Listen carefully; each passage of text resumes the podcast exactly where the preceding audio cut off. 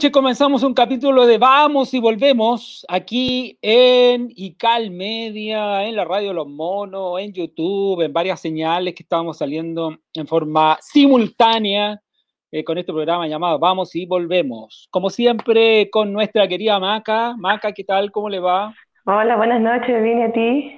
Bien, y con nuestro querido también Claudiño. Muy buenas noches a todos y a todas que nos ven a través de icalmedia.cl. ¿Todo bien? ¿Todo maravilloso? Todo bien.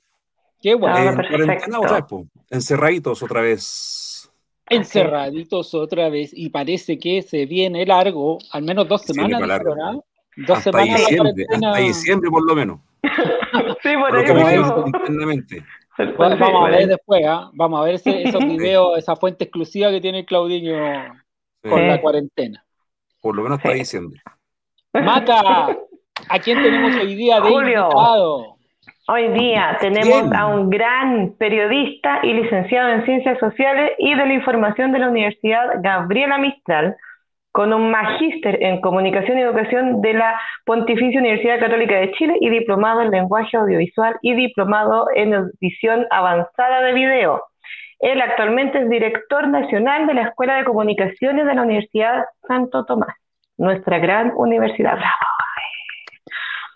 Dejo con ustedes a don Darío Cuesta. Hola, Maca, ¿qué tal? Buenas noches. Hola, buenas noches, bienvenido. El medio currículum que tiraste mucho, Maca, ¿para qué? igual. Tendría que ser con bombo y platillo.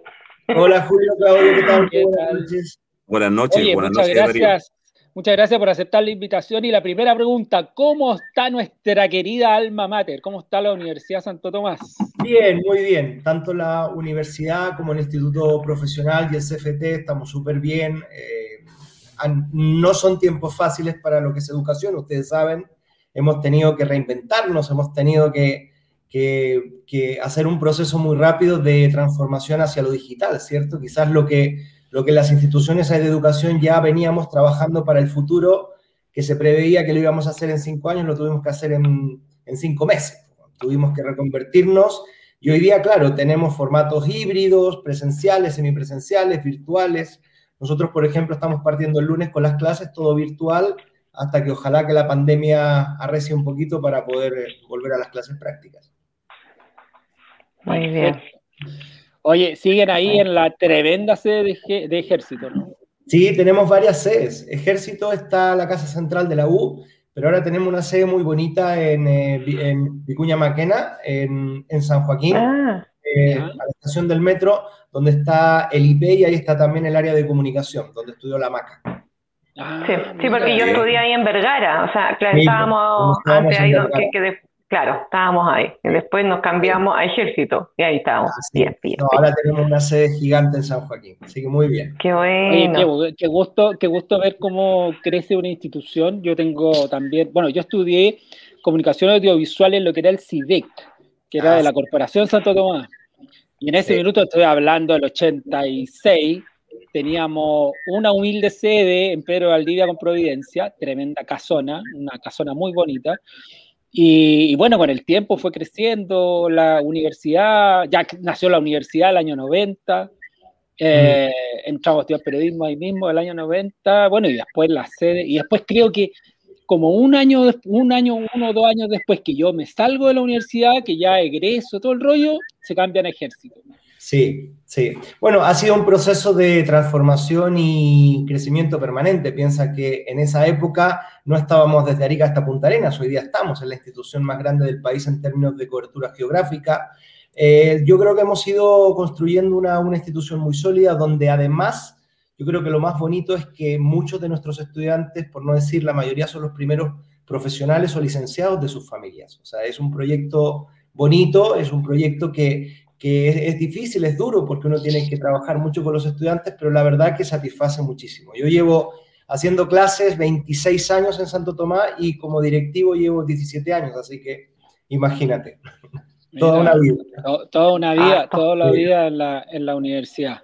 Sí. No, grandes amigos ahí de la universidad, me quedan todavía ahí grandes profesionales que, de las comunicaciones. Una, hay muy buenas generaciones. Álvaro Pachi está en Canal 13, por ejemplo, Santo Tomás. Y, varios otros periodistas, Laurita Santa María en la última noticia, en fin. Mm. Eh, gente en el extranjero también, ¿ah? eh, tengo un compañero que está haciendo clases en Colombia desde hace 20 años también, ¿no? Eh, la universidad, yo creo que se distingue por eso. Y, tengo, no, no puedo dejar de recordar palabras del fundador de la universidad, Gerardo Rocha, al primero que yo le escuché que la pobreza se combatía con la educación. Bueno, ese era su proyecto y un poco es lo que nos ha movido a nosotros permanentemente. Eh, nosotros seguimos recibiendo estudiantes con muchas carencias, eh, muy vulnerables, y bueno, se hace un trabajo con ellos que va más allá de lo académico. Es, es, un trabajo social, es un trabajo psicológico, yo por eso te digo, yo estoy muy feliz en la institución y me llena mucho ese tipo de trabajo. Yo hago clases en otras universidades y he hecho clases en otras universidades y también en, posgrado, pero no es lo mismo. Yo le tengo un cariño especial a, a ese trabajo que hacemos con los chicos. Perfecto. Maca, Claudio. Sí, yo fui vecino de usted, yo estudié trabajo social Nada que ver con el tema de las, comunicaciones. Yo estudié lo que era el Instituto La Araucana de la Caja Compensación al frente de, Ejército.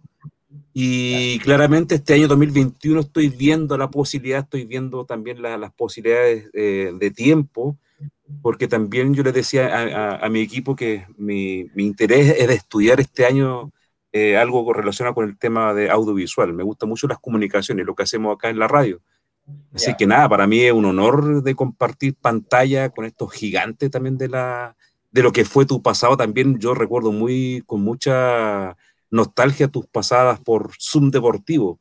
yo, soy un yo soy un colocolino aférrimo y cuando ganaba mi equipo, Colo Colo, siempre veía Zoom Deportivo para ver los goles y todo lo, lo referente a, la, a los comentarios y a los, y a los souvenirs que ustedes mostraban en esa época. Así es, bueno, yo estuve, yo, yo partí en Chilevisión muy joven en el 91, tenía 23 años y estuve seis años en Chilevisión hasta que, me, hasta que me llamaron del Zoom Deportivo, que era mi sueño, yo quería estar en el Zoom. Y bueno, llegué al Zoom Deportivo y estuve 15 años, entonces la verdad que para mí fue también una vida, una vida completa y fue donde yo me hice como profesional. O sea, yo después derivo en la educación porque tomé la decisión de dejar la televisión porque, bueno, porque había hecho muchas cosas ya y quería más tiempo para mi familia. Tú sabes que la tele es maravillosa, pero es come, es come familia, es come tiempo, es, es cabeza, o sea, es muy duro trabajar en la televisión, así que eh, sí, pero la época del Zoom deportivo con Zapito, con Pedro, uff, olvídate. ¿Eso qué recuerdo tienes tú del, del Sapo Livingston? Toda la gente tiene, tiene muchas anécdotas con el Sapo Livingston en las transmisiones, era un tipazo, ¿no? Sí, mira, el sapito yo te diría que es quizás por lejos la persona más buena con la que me tocó trabajar en televisión. Y, mira que me ha tocado trabajar con un montón de gente. El sapito Livingston era una institución, pero además él era muy humilde, ¿ya? Muy humilde a pesar de lo que él era, ¿ya? Em, pero era un monstruo de las comunicaciones, fue un tremendo deportista, ustedes saben, arquero de la selección chilena, ¿cierto? Eh, arquero de Racing en Argentina, la Católica en Chile, capitán, eh, entonces era como el capitán del equipo nuestro. Y el sapito era, era además eh, muy querido porque él era muy tierno.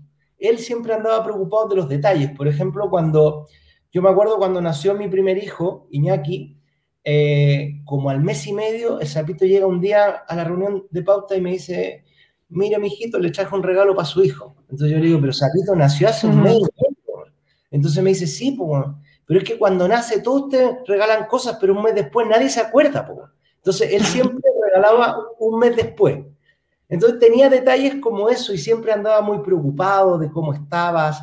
Era un crack, o sea, yo te digo, es, es, un recuerdo muy, muy lindo, muy lindo. Porque además él, ya cuando muere, pero él murió en pantalla, él, él, él hizo lo que quería, era estar hasta el final en la tele. Él no quería que, que lo sacaran por ningún motivo de la tele.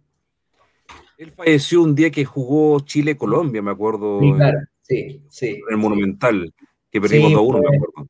Sí, fue, un día, fue un día duro, fue un día triste ese. Sí, ah. pero, pero el Zapito hizo una vida maravillosa. O sea, yo creo que cuando llegó el momento, él estaba con todas las etapas cumplidas. Eh, por eso te digo, Él era muy, muy de la, para él la pega era, era todo, TVN era todo, él tenía un contrato vitalicio, o sea, él, eh, pero él siempre quería estar, o sea, cuando él se enfermaba, nosotros le, teníamos que pegar con una botella en la cabeza para que no fuera a trabajar, porque era, era imposible convencerlo de que no fuera. Eh, él tenía esas cosas.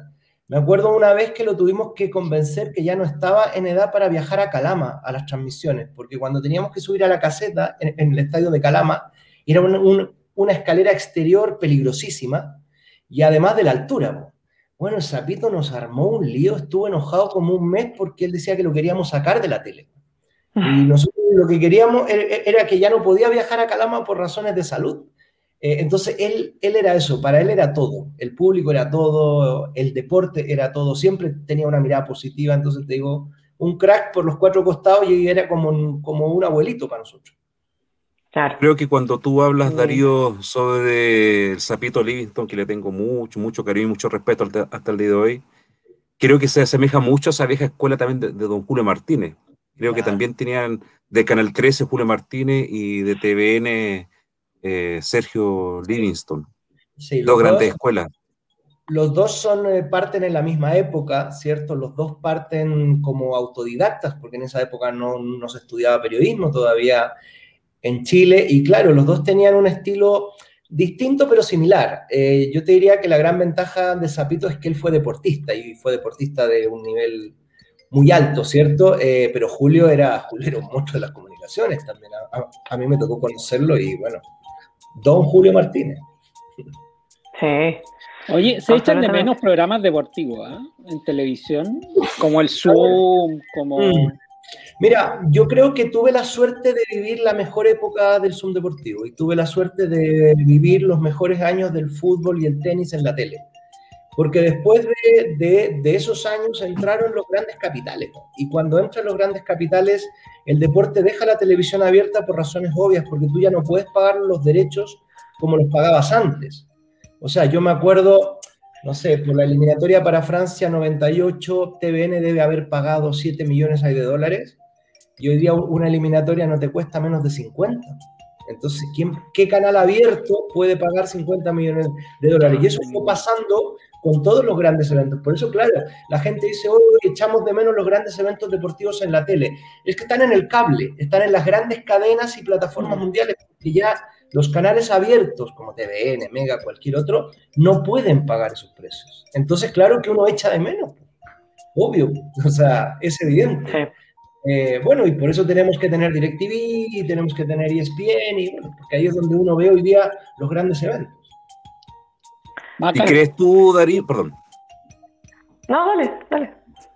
No, que le preguntar a Darío, ¿crees tú que esa época dorada del Zoom deportivo pueda volver nuevamente a la televisión abierta, sabiendo estos monstruosos capitales que están? Porque la gente lo, igual lo hemos conversado en reiteradas veces, eh, tanto la televisión cultural que se echa de menos, también se echa de menos también lo que es el tema de, deportivo para, para los niños. Mira, yo creo que no, Claudio. Yo creo que es muy difícil porque hoy día tú no tienes producto para mostrar. O sea, yo me acuerdo nosotros en los últimos años del Zoom terminábamos mostrando los goles con PlayStation. Claro, y nos reíamos de eso. Como, pero ahora porque ya no tienes derechos a mostrar nada, ya no puedes mostrar goles, no puedes mostrar partidos, no puedes mostrar nada. Entonces yo te diría que no, que es una época que pasó y que lamentablemente para mucha gente que me lo pregunta no va a volver. Hoy día la televisión ha cambiado mucho, hoy la televisión es distinta, tiene otro ritmo, tiene otra realidad, hoy día hay una segmentación de público propia de la televisión abierta. Entonces es muy difícil, muy difícil. Ahora, ¿qué, pasa como con, la televisión deportiva ahora, en pandemia y todo? O sea, eh, tampoco hay como proyectos así como CDF, que se puede hacer algo distinto. No, no, hay, no hay ningún proyecto como aparte, como, como para sacar un poco flote la, la, televisión deportiva. No, ¿sabes lo que pasa, Maca? Que nosotros en Chile tenemos, yo lo llamo y he hecho alguna, algunas charlas sobre este tema, es como el círculo vicioso del deporte. ¿Por qué? Porque en el fondo, para que el deporte esté en los medios de comunicación, el deporte tiene que dar espectáculo. Entonces, la pregunta es, ¿qué deporte hoy en Chile te da espectáculo? Dejemos fuera el fútbol, que el fútbol es un deporte de masas y que es un fenómeno aparte, pero sacando el fútbol, que incluso la calidad hoy día del torneo es, es horrible, ya lo vemos internacionalmente, no ganamos nada. Pero tú dime qué deporte da espectáculo hoy como para que los medios puedan estar interesados en ello. Ninguno. No. Ninguno. Ninguno. Y porque además cuando tú le das otros deportes a la gente, la gente no los consume. No los ve. Ah. Cuando tú ves las típicas encuestas del Consejo Nacional de Televisión y le preguntan a la gente qué le falta a la televisión en Chile, y dicen siempre dos cosas, cultura, deporte. Ponen la televisión cultura y deporte y nadie lo ve. Claro. Por eso te digo, los programas culturales han pasado por todos los horarios que tú te imagines de la televisión. Y los programas deportivos es exactamente lo mismo. Nosotros, yo me acuerdo, dábamos, eh, no sé, por la Golden League de atletismo de primera línea a nivel mundial, está el campeonato mundial y después hay la Golden League, es como lo más importante. Cuatro puntos, un sábado en la tarde. Nadie te Entonces, claro, te gastas un corona de dólares en comprarla y tú dices nada. Yo me acuerdo, mira, la última vez que se transmitió Di Mayor Basket por televisión abierta fue en TVN. Y fue porque quien era mi jefe en ese momento, yo era el editor periodístico y el gerente del área era Michael Miller, conocido por todos. Entonces Michael le encantaba el básquet y él siempre quería ayudar al, eh, al básquetbol. Bueno, hizo contrato con Di Mayor y transmitimos Di Mayor, duramos un mes, porque la cantidad de plata que se perdió en ese mes era impagable. No fue cuando ustedes TVN, cuando fue Colo Colo campeón en el año 96, si no me recuerdo, ¿no? Mm, no recuerdo bien, Claudio, no, te mentiría si es que fue. Porque recuerdo cuando Colo Colo, cuando Colo Colo se metió en la Di Mayor, sí. Eh, ese jugadorazo Hilton, me acuerdo. Sí. Eh, me, acuerdo que TVN lo transmitía, me parece, no estoy tan seguro. Di Mayor, Di Mayor estuvo en TVN como en varios periodos, nunca fue constante, pero tuvo varios, varios periodos, pero el último, que no sé si coincide con lo que tú dices, porque fue muy cortito, tuvimos un mes, un mes y medio al aire, y el canal dijo, oye, basta, porque ya han perdido un porrón de plata. Entonces, Maca, contestando lo que tú dices, el círculo vicioso es que, obviamente que si no hay exposición, el deporte no se ve. Si no se ve, los observadores no se interesan. Pero para que los medios entren, tiene que haber calidad y espectáculo. Entonces, si te das cuenta, es un círculo vicioso. Porque ¿de quién es la culpa? Bueno, no hay auspiciadores, no hay deportistas hay de calidad, salvo excepciones, eh, no hay espectáculo y no hay interés ahí de los medios. Ese es el problema. Por, eso que yo lo llamo un círculo vicioso. Ahora, em, tú, fuiste corresponsal eh, en, varios eventos deportivos eh, internacionales y todo eso. ¿Cómo ves tú eh, ahora presente con, todo esto de, del coronavirus y todo eso, no la televisión deportiva, sino que el deporte en sí, nacional, ¿cómo lo, cómo, lo ves tú? Se, quizás se, se, se, va a estancar, ya se estancó. Eh, ¿Qué pasa con, con, con, las instituciones, con el apoyo a los deportistas? ¿Qué está pasando con eso? Eh, ¿Cómo, lo ves tú? Con, como con la mirada de afuera, de, deportistas de, internacionales, con nosotros, con Chile. ¿Qué pasa con el apoyo? ¿Qué es lo que a veces reclaman los deportistas que no tienen auspicio, que no tienen apoyo, que no, no, tienen el apoyo tampoco de gobierno, que lo piden, no lo, no lo hay? ¿Cómo, lo ves tú? Mira, yo creo que hoy día el deporte, no solo en Chile, en el mundo el deporte está sufriendo. Fíjate lo que digo. ¿Y por qué está sufriendo? Porque no tiene uno de sus elementos más importantes, que es el público. Entonces uno ve efectivamente la cantidad de torneos, certámenes, competencias que se han suspendido. Tú ves que los Juegos Olímpicos de Tokio hasta hoy están entredichos. Bueno, ya están diciendo que van a ir contra viento y marea, pero tú imagínate si no se hicieran, tú truncas un ciclo olímpico de cuatro años. O sea, deportistas que se han preparado cuatro años para los Juegos Olímpicos ellos, un deportista que, que aspira a estar en los Juegos Olímpicos, hace un trabajo durante cuatro años para llegar a los Juegos Olímpicos en su pic de rendimiento. Por lo tanto, imagínate todo ese trabajo perdido. Y si nos vamos a Chile, bueno, Chile lo sufre más todavía porque como tú dices, Maca, no hay recursos para el deporte. Claro. Chile tiene tantas necesidades, bueno, y es cosa que pongamos en las noticias, que no hay plata para el deporte. Entonces, ¿qué sucede? Que incluso hasta el fútbol, que uno dice, bueno, es el deporte más rentable, es el que se financia, todo está sufriendo. Vemos lo que pasa en Colo Colo, vemos lo que pasa en la Universidad de Chile, están los dos con problemas económicos, etcétera, etcétera, etcétera. Por lo tanto, la pandemia le, hace, le ha hecho muy mal al deporte porque trunca el espectáculo e impide también que gente se interese en el deporte. O sea, lo que han perdido los deportistas, las, competencias, etcétera, en este año que llevamos, año y un poquito más, son muchísimos auspiciadores. Hay mucho dinero que antes entraba a los distintos deportes que ahora no han entrado, ni en Chile ni en, ni en el extranjero. Han disminuido notablemente los auspiciadores. ¿Por qué? Porque no hay público. El público está en la casa. ¿cierto? Entonces uno dice, oye, pero ¿por qué juegan fútbol sin público? Porque tú no puedes dejar de jugar fútbol, porque si no, no hay, no hay ingresos. Se muere el fútbol, se muere la actividad. Por eso que siguen los torneos de golf, siguen los torneos de tenis, pero sin público. Tú imagínate algo más fome que un partido de tres horas de tenis sin público. Sí. Es difícil de pensar, bueno, un partido de ajedrez, sí, ok, ya. Pero uno de tenis es difícil de, de pensarlo sin público.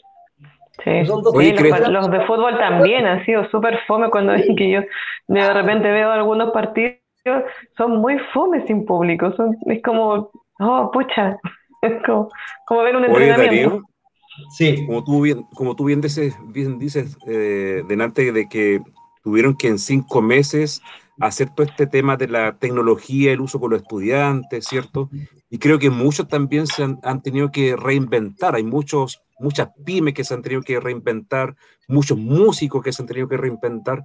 ¿Crees tú que el deporte se podría como reinventar ante esta nueva normalidad que estamos viviendo en el país a nivel mundial, sabiendo que un partido de fútbol sin público, el tema de los auspiciadores, el mismo eh, eh, los Juegos Olímpicos en Tokio, que escuchaba en la tarde que se piensa que no van a entrar extranjeros como público, o sea, ¿cómo crees tú que se podría como reinventar ante esta nueva normalidad?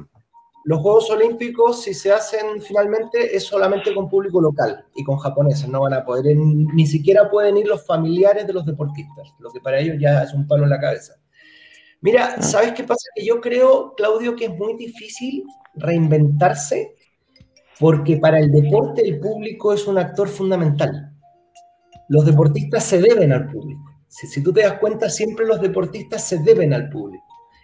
El, deportista tiene una sintonía, una complicidad, es partner del público. Y el público del deportista, ¿por qué? Porque el deporte encarna eso. Hay un antagonista, hay un protagonista, siempre hay uno bueno y uno malo. Cuando juega el nuestro siempre es el bueno, el, del otro país es, es el malo y eso lo has perdido.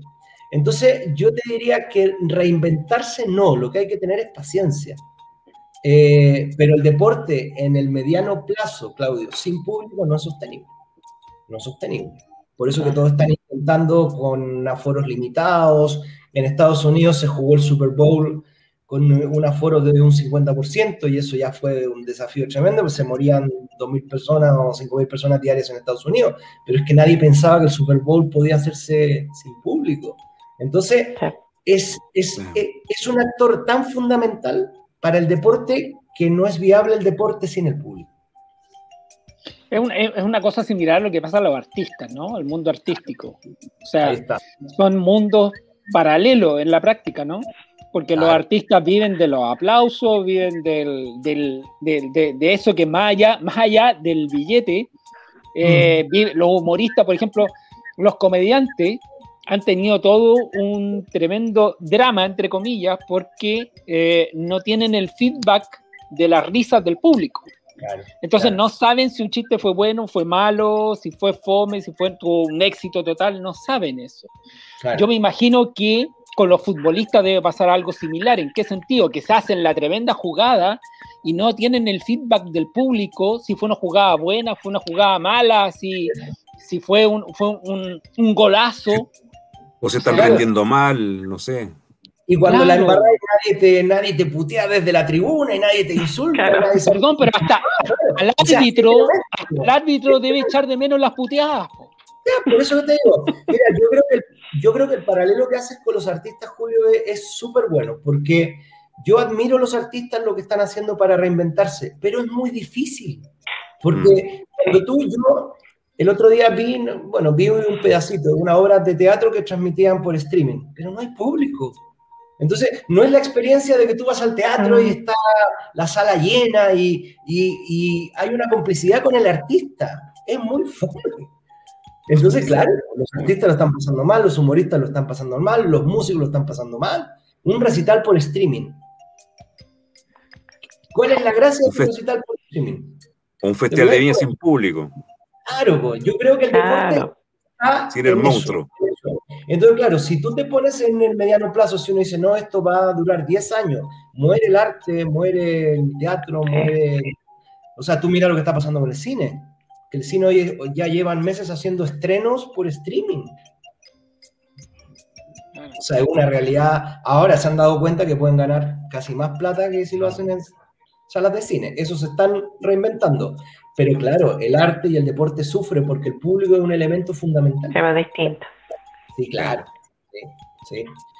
Oye, volviendo, volviendo, no, dale más. No, dale, dale, dale, dale tú. Yo quería volver, quería volver un, poco al mundo del periodismo. Eh, durante mucho tiempo, muchos años, se ha hablado del exceso de periodistas, que hay muchos periodistas, que ya los medios en Chile están concentrados, prácticamente son más los despedidos cada año que la gente que sale de las escuelas de periodismo. Eh, ¿Cómo ves tú desde el punto de vista del, generador de periodistas este mundo, el, mundo de los egresados de periodismo? A ver, lo primero que hay que entender es que hay un mito con, el, con el trabajo del periodismo. O sea, yo, desde que tengo memoria, se dice que no hay pega para los periodistas. Y cuando tú ves las cifras de empleabilidad en los últimos 15 años, las variaciones no son importantes.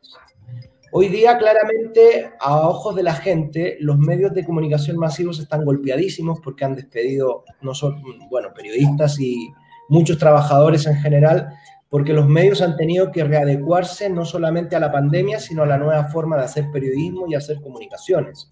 Ya, o sea, hoy, día seguir pensando en un canal tradicional como antes es imposible. Hoy día, ¿quién lee el diario en papel? Cerró la tercera, la cuarta. El Mercurio se mantiene porque el Mercurio es un mundo aparte, pero, pero pensemos en eso. Hoy día los medios han cambiado y han mutado. Pero sin embargo, eh, si tú ves la empleabilidad de los periodistas, por ejemplo, en mis egresados, este año tuve 15 puntos más de empleabilidad que el año pasado. Y uno dice, pero ¿cómo? En pandemia. Bueno, porque también se abren nuevos campos dentro del periodismo. Hoy día el tema digital y el emprendimiento periodístico está brutal. Y además los periodistas han, han ido cubriendo otros nichos que eran tradicionalmente de otras profesiones en todo lo que tiene que ver con la comunicación organizacional, con las empresas. Entonces, yo siempre digo, yo le digo a mis estudiantes, el periodista es un bicho raro que sabe adecuarse siempre y sale adelante. Se reinventa, se la rebusca y sigue trabajando. Entonces, cuando uno dice, hay muchos periodistas, sí, pues Julio, pero también hay muchos abogados, hay muchos trabajadores sociales, hay muchos ingenieros, ¿cierto? El boom de la salud ya está bajando, ya no es lo mismo, antes estudiar enfermería era, hoy día ya no es eso. Entonces, claro, Chile, el problema que tenemos en Chile es la generación del empleo. Lo que ha cambiado, sí, Julio, es la calidad del empleo. Hoy día el periodista, yo, siempre digo, tiene que ser un multitrabajador. Tú tienes que tener varias, varias no puedes poner todos los, todos los huevos en una canasta. Eso me lo, eso me lo decía el Zapito siempre. Mijito, usted que es un privilegiado porque usted también está en el mundo de la educación y hace las dos cosas en paralelo, nunca ponga todos los huevos en una canasta. Exacto porque cada vez para los periodistas va a ser más difícil. Y tenía mucha razón. Entonces, hoy día el periodista que tiene dos o tres cosas está bien. Y hacia allá va el periodismo. Por eso que se habla y hoy, día se enseña. Nosotros tenemos ramos de emprendimiento periodístico. Oh, yo, fíjate que yo, yo eh, otro feedback para atrás, el año 90, la carrera de periodismo en la Santo Tomás estaba orientada a la economía. Sí, claro. Y teníamos, y teníamos economía, teníamos matemática en primer año y era un ramo, pero que yo te diría que el 50% se lo echaba, así fácil. Y, y, había gente que se fue de la universidad, se fue al, a la ARCIS un grupo grande por matemática. Y después teníamos economía, me acuerdo clarito de la elasticidad de la manzana. O sea, ahora, cosas, pero. que eso sigue, ¿ah? Nosotros tenemos matemáticas, tenemos economía, tenemos estadística, tenemos metodología, o sea, eso sigue hoy. Porque hoy día la exigencia ha aumentado mucho. Yo también, yo cuando estudié en los 80 no estudié ni la mitad de lo que estudian hoy día. Porque estudiábamos menos cosas, pero con mayor profundidad. Exacto. Tú tenías, no sé, una materia, te hacían metodología 1, 2, 3 y 4 te hacían filosofía 1, 2, 3, 4 y 5. grandes ideas, grandes ideas de Occidente, claro, Pero hoy día, hoy día las cosas han cambiado y tú los tienes que preparar para un mundo que es más superficial y es más complejo en términos de todo lo que tienen que manejar. Eso sí ha cambiado. No, yo tengo, yo te decía, grandes recuerdos, por ejemplo, Actualidad Nacional, me hacía Manuel Salazar que en ese minuto era editor nacional del diario La Época. O sea, Manuel, el Chacha, conocido Chacha, Manuel era de primera línea. Lo mismo que Actualidad Internacional me hacía Carlos Aldunati, que era editor internacional del diario La Época. También una prueba de Aldunati que eran, estamos hablando de la caída del, la caída del muro, la, la desintegración de la Unión Soviética, y Aldunate preguntando por las, las ex repúblicas soviéticas. Mencione las ex repúblicas soviéticas. En una prueba, porque te hacían prueba de actualidad toda la semana, actualidad nacional e internacional. Entonces, olvídate lo que fue aprenderte las ex repúblicas soviéticas. O sea, sin internet, estamos hablando de que no había internet, olvidémonos de internet, ¿ah? Olvidémonos de internet. Hoy día es mucho más fácil, lo que pasa es que los chicos no, no lo entienden, porque ellos son, eh, uno les dice, mire, yo estudié y yo vengo de la época donde no existía internet, y hacen como así, como ya hace dos siglos, como el mundo existió sin internet. Sí, claro, internet, trabajábamos y estudiábamos sin internet. Bueno, pero bueno, han cambiado las cosas. Oye, eh, tengo que presentar, tengo que presentar a dos amigos que nos están eh, esperando. Uno de ellos, panelista de este programa, don Roberto Apud. Hola, ¿cómo están? Darío, ¿cómo estás tú? ¿Qué tal, Roberto? ¿Cómo estás? ¿Tanto tiempo? Sí, tanto tiempo. Maquita. Hola, ¿cómo eh, estás? Oye, lo estaba escuchando con mucha atención y estaba ahí cuando hablaban de, la actualidad. Oye, las pruebas de actualidad, a mí me tocó en mi universidad, que era la Universidad Católica, si uno, uno en el examen de grado que duraba dos días, si uno no aprobaba actualidad, reprobaba el examen de grado. Tú podías ir en teoría de la ah, comunicación, te iba espectacular, en, ética también, en audiovisual, en, todas las la, disciplinas, digamos, te iba muy bien, te voy a sacar un 7 pero si en actualidad te iba mal, reprobáis el examen. Sí. Ah, sí. Sí. bueno, ha, cambiado harto, Roberto, porque hoy a los cabros tú les haces eso, uh, te, demandan al CERNAC, al Mineduc, a la PDI, bueno, o sea, hoy día uno, tiene que ser mucho más flexible que lo que fueron con nosotros. Oye, oye, y hablando, hablando de exalumnos, hablando de exalumnos, te tengo un exalumno que te quiere saludar aquí en línea, que es gran amigo de ICAL Media, eh, creador de la página de ICAL Media, don Alonso Sepúlveda. Mira. ¿Cómo está, profe querido? ¿Cómo está la gente? Hola, Alonso. Hola, Alonso. ¿Cómo están todos? Oiga, lo veo más bien, eso sí. Más chascón y rubio ahora, profe, mire. ¿Y qué te pasó, Ahora estáis con el pelo me eché el champú del Rambo Ramírez. Rambo Ramírez. Agua oxigenada. No. Muy buen alumno, Alonso, muy participativo. No, no, no, no, pero aquí se trata de, Darío, no, no, no mintamos, no, no le ocultemos cosas a la gente. Si este gallo era un bruto cuando entró a la universidad, yo lo llevé de la mano a la Santo Tomás, me dijo, me dijo, Julito, ¿en qué universidad estudiaste? En la Santo Tomás. Ah, yo voy a ir para allá. Ahí quiero ir y lo llevé de la mano, todo el rollo, y Pero mira, te salió duro. Un año y medio duré. Pero hay un buen recuerdo, por lo menos.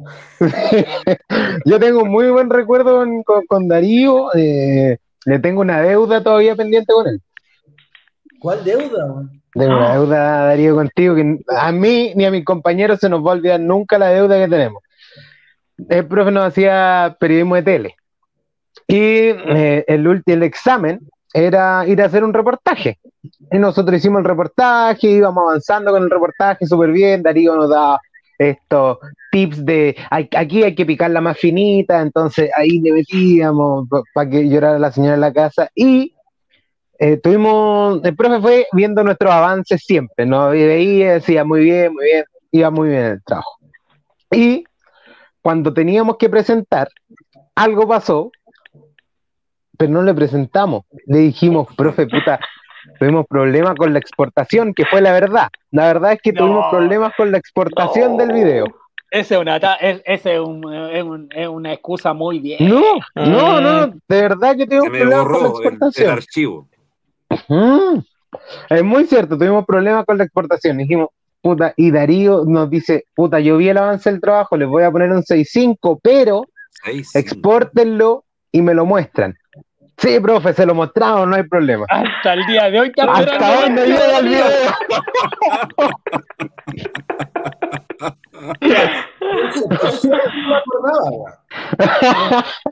no, la clase pero fue, pero fue terrible porque estuvimos nosotros dos semanas con el culo de dos manos diciendo. Finalmente, lo que pasó es que la persona que editaba, Francisco Espinosa, editaba en su computadora y, no editaba. Al tiro, al tiro, ¿ah? de una, al, tiro. Ahí el no, pero que éramos el grupo, éramos el grupo. Francisco Espinosa, Gabriela Pablaza y Constanza Jara. Los tres, eran, los cuatro éramos el grupo. Y se eliminó el archivo y cagamos y estuvimos dos semanas diciendo, puta, el profe nos va a llamar, nos va a guiar y con dos semanas con el culo humano. Ya probablemente después se nos olvidó, y, pero fue, fue tremendo porque sentimos que defraudamos al profe que nos ayudó. Como ven, han cambiado las cosas, yo les dije. han cambiado, sí, han cambiado. Pero, hablando en serio, tengo, puta, mira, de mis profes de la universidad, yo tengo, yo siempre voy a decir que yo tuve dos grandes profes, la Flora Ayala, que me enseñó estrategia, y, y Darío, porque Darío me enseñó eh, eso que les comenté recién del picar la finita, que yo no tenía idea qué era y que no sabía cómo se manejaba en la tele. Julio fue mi profe de, eh, en la vida laboral, ya con Julio aprendí también, pero Darío nos enseñó conceptos que no teníamos, que en la SEC nadie nos enseñaba. Entonces, solo lo hace. Ya, pero use términos técnicos. Yo no decía picar la finita, sino el factor humano. sí, pero es que nunca se me va a olvidar un día que nos dijo, piquen la más finita aquí. El, factor humano, esas cosas. Sí, pero el, ese es, el factor humano, usarla.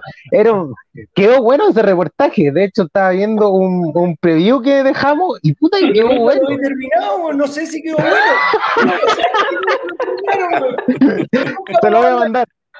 Se lo voy a mandar porque tenemos preview. La lista de, de, esos tres, a ver quién, quién egresó de la Santo Tomás y lo vamos a hacer volver para atrás. ¿Ah? No, pero esos son, son todos de la SEC. Son de la SEC. Ah, cambiaron todas las SEC. Ah. no, pues. estuvo en Santo Tomás, pero después se fue a la SEC. Ah, y, ahí sí. la SEC. y yo pues, hice un par de años clase en la SEC eh, por una amiga que era la jefa de carrera, que tenía un problema en televisión y me llevó para ayudarla. Y justo me tocó ese año con Alonso. Ah, no, la SEC. Ah, yo creo que el de ramo de Darío fue el ramo que más aprendimos Darío. no, es por menospreciar a los profes, al resto de los profes, que ojalá estén viendo, pero vaya que no aprendimos nada con todos ustedes. Solo con Darío. pero es verdad, pero es verdad, eso ¿ah? sobre todo. bueno, eh, yo creo que en todas las carreras, en todas las carreras hay un profesor que a uno lo marca. Eh, eh, en mi caso, Ah, sí, yo creo que Manuel Salazar a nosotros nos marcó harto, porque era, era el año 90, exactamente el año 90. Manuel tenía todo un... O sea, yo me acuerdo haber ido, eh, que Manuel una vez lo, detuvieron los militares, tuvo que ir a declarar a la Fiscalía Militar, en la que, estaba en la calle Antonio, Antonio Vara, y nosotros fuimos con pancarta a defender a nuestro profe. O sea, con pancartas liberen a Manuel y con llamado a la prensa y todo el rollo, encarramándonos en un ratito. O sea, imagínate nosotros encarramados en las rejas de la Fiscalía Militar. Nosotros así, pero enajenados con, yo creo que, yo creo que ese, yo creo que Manuel es como el, que a mí me marcó, porque por el momento político también. O sea, tener al editor político, al editor nacional de Diario La Época haciendo clases todos los días, claro. Debo decir que Darío, lastimosamente, yo no haría eso. No, ni cagando. Ya tengo bastantes problemas con la ley como para seguir metiéndome en drama. Creo que una de las cosas que se ha perdido, Julio, en relación a lo que tú comentabas, es, ese romanticismo del periodismo, donde tú antes hacías unas defensas de derechos que eran más, más corporativas, más, más emotivas. Hoy día está bastante frío en ese sentido. Mm, mm. Oye, sorry que me, me, quiera acaparar la mirada del programa, pero es que quiero aprovechar que hay tres periodistas acá y quiero hacer una pregunta que creo que eh, es súper atingente. Eh, durante la semana, en Mentiras Verdaderas, salió el reportaje de la Alematus eh, con el caso Enjoy. No me voy a meter en el caso Enjoy. Días después, Mirko Macari, el director del Espectador, me parece, del mostrador, eh, afirmó que había llamado la jefa de gabinete del presidente al dueño de la red a Miami, eh, porque no le estaban gustando cómo se estaban tratando los contenidos en el canal. ¿Qué opinan de eso? Darío, por favor. No, don Roberto, usted primero. a ver, bueno, yo, yo lo que puedo decir es, independiente de la postura política que uno pueda tener. Yo creo que el trabajo que ha hecho Víctor Gutiérrez en la red lo encuentro espectacular. Partir Creo que le ha dado contenido a un canal que era nada. Le ha dado, le ha dado contenido. Creo que, eh, como te digo, independiente del color político, yo creo que hay que decir las cosas como son. Y la televisión hoy día pasa eh, por una especie de somnolencia absoluta porque no se dicen las cosas como se tienen que decir. Yo creo que la red hoy día está diciendo las cosas, las cosas que no se dicen, las cosas que no le gustan a mucha gente. Y a lo mejor a mí tampoco me gusta. Pero yo creo que el trabajo que ha hecho Víctor Gutiérrez es espectacular. Eh, yo el Mentira Verdadera lo veo todas las noches. Eh, pauta Libre, programa que obviamente yo no veía antes, pero es que eh, siempre es bueno escuchar distintas voces, contenidos que no están en otros canales. Yo ya me aburrí de los matinales, me aburrí de esta porquería que se ha hecho de la televisión en este último tiempo desde que vino el estallido social adelante, ha sido un desfile y una caravana de políticos, de, ha sido una, una estupidez del porte de un buque, eso bajo mi opinión, eh, o mi sensación. Por lo tanto, a tu pregunta, Alonso, eh, yo encuentro que, que es muy bueno lo que está haciendo la red eh, y, creo que eh, en, ese sentido, en, temas valóricos de contenido, a mí me parece lícito, correcto, impecable lo que, lo, que están colocando al aire con estos nuevos programas, eh, eh, ¿cómo se llama? Con mucha contingencia y, con mucha información que nosotros desconocemos. y nadie, salió a desmentir a, la, Alejandra Matus.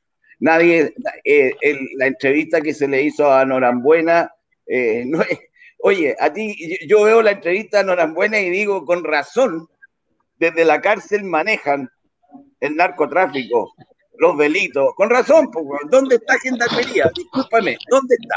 Entonces, eh, te lleva a, una, a, pensar cosas distintas a, a, lo que dice Norambuena, que obviamente este justiciamiento de Jaime Guzmán, como, como, lo dice él, yo no estoy de acuerdo obviamente con él. Pero lo que quiero decir que los contenidos, lo que tú estás mirando, te lleva a reflexionar y a pensar en otras cosas. No hablo nada mal, le la palabra a don Darío. A ver, yo creo, Alonso, que cualquier intervención estatal respecto de lo que un medio de comunicación hace es absolutamente inaceptable, ¿ya? Eh, cualquier presión que un poder fáctico o, el Estado quiera generar a través de contactos o no contactos frente a un medio de comunicaciones es inaceptable porque nos lleva a la época más oscura de los medios en Chile. O sea, a mí de verdad me sale me salen sarpullidos cuando yo pienso en esas cosas porque es volver atrás, ¿ya? Eh, en una democracia es inaceptable. Lo que existe es el marco legal para seguir los conductos regulares cuando alguien no está de acuerdo con algo que un canal emite. Punto. Ahora, eso es inaceptable. Eh, yo creo que la red ha hecho una apuesta súper atrevida eh, y súper y super aplaudible. Porque claro, cuando tú apuestas por Alejandra Matus o apuestas por Mónica González o apuestas por periodistas que están diciendo un montón de Roberto planteaba, eh, siempre juegas al límite, al límite de lo que muchos no quieren escuchar. Y ese es el problema de fondo. Muchos no quieren escuchar, ¿cierto? Por lo tanto, yo creo que esta intervención, entre comillas, que parece que se gestó, no es solamente por lo, de, por lo del caso en Yo y Alonso, es, porque ha habido una seguidilla de golpes por parte de la red bastante, bastante duros, ¿cierto? Lo de Norambuena, y yo aquí discrepo total y absolutamente del Colegio de Periodistas, el tema de fondo de la entrevista con Norambuena no es el acceso a la entrevista. Porque la verdad que el acceso con la entrevista, el medio hizo su pega, lo contactó, el tipo tenía un teléfono, es una buena entrevista, le voy a dar pantalla, y si gendarmería andan, andan pajaroneando o no, no es problema de la red. Exactamente. ayer eh, se le negó a gendarmería las sanciones que le querían imponer a Norambuena por haber usado el teléfono. No lo pueden sancionar, mm. porque evidentemente por ahí no va el tema. El problema de la entrevista, yo lo puse en un tuit cuando el Colegio de Periodistas defendía el acceso de los medios a la entrevista, es que el problema no, no fue hacer la entrevista, fue determinados tratamientos dentro de la entrevista, donde ahí los periodistas debieron ser más duros respecto de algunas declaraciones que él hacía, ya porque obviamente hay un problema ético detrás, o sea, tú tienes que dejar súper en claro que él es un condenado, un condenado por esto, por esto y por esto. Y ahí cuando él hizo una apología y defendió eh, el asesinato de alguien, eso, perdóname, pero uno como periodista tiene que pararlo. ¿ya? Eh, y eso no lo hicieron ellos. Por eso que para mí el conflicto es un conflicto ético, no es un conflicto de acceso o no a una fuente. Para mí eso no es Pero bueno, es una apuesta interesante porque están jugando al límite y obviamente que se pueden equivocar en algunas cosas porque están haciendo una televisión a la cual no estamos acostumbrados. ¿Ya? Por eso que te digo. Eh, pero tu pregunta inicial, cualquier intromisión del Estado o de un grupo de poder fáctico o no frente a un medio de comunicación y a la actividad periodística es inaceptable. Tal cual, estamos absolutamente de acuerdo, yo absolutamente de acuerdo con todo. Eh, la labor que ha hecho Víctor Gutiérrez en los últimos meses ha sido notable, notable. Le cambió el rostro a la red. Hoy día uno habla de la red. Antes uno no hablaba de la red. Hablaba que, ah, mira, sacó un punto, 0,5. Hoy día habla de los contenidos. Claro, hoy día uno habla de los contenidos de la red. Y respecto de la entrevista, aquí, aquí el gobierno y los políticos de derecha en general tendrían que ir a reclamar la gendarmería, ¿no? Cuando uno, cuando uno le cometían un penal, cuando uno no le cobraban el penal a Chile, decía a la, a la FIFA. Aquí a los políticos hay que decirle, oye, vayan a reclamar la gendarmería no a la red, no, no a Norambuena tampoco. Aquí hay que, hay que, hay que buscar responsables del por qué se hizo la entrevista. Búsquenlo en gendarmería, nos decían que habían dos gendarmes 24-7 ahí al frente de, Norambuena. O sea, evidentemente ahí no estaban. Oh, los gendarmes dijeron, dale, total, ¿cuál es el problema? Don Claudio.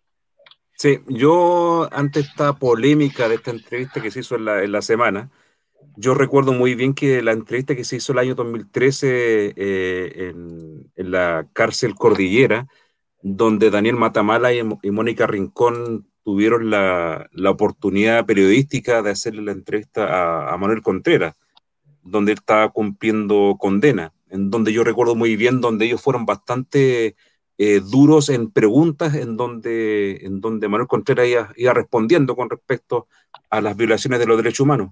Pero no recuerdo si en esa época hubo tanto revuelo como ha existido en esta época.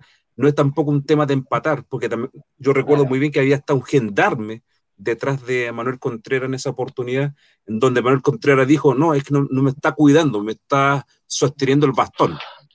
Claro, yo creo, Claudio, que hay dos diferencias. Una es que esa entrevista se, se gestionó oficialmente y contaba mm. con todas las autorizaciones para hacerse. Y lo mm. segundo es que no había una sensibilidad social como la que hay hoy día.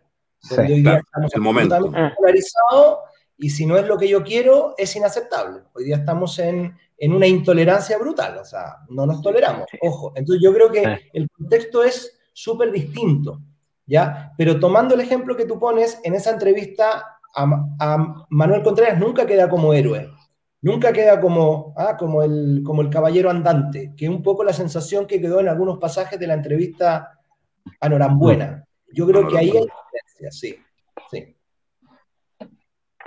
Oye, eh, yo creo que yo creo que este, este tema de, de Norambuena, de, la red en general, porque ya a esta altura es de, como el tema de la red, ¿no?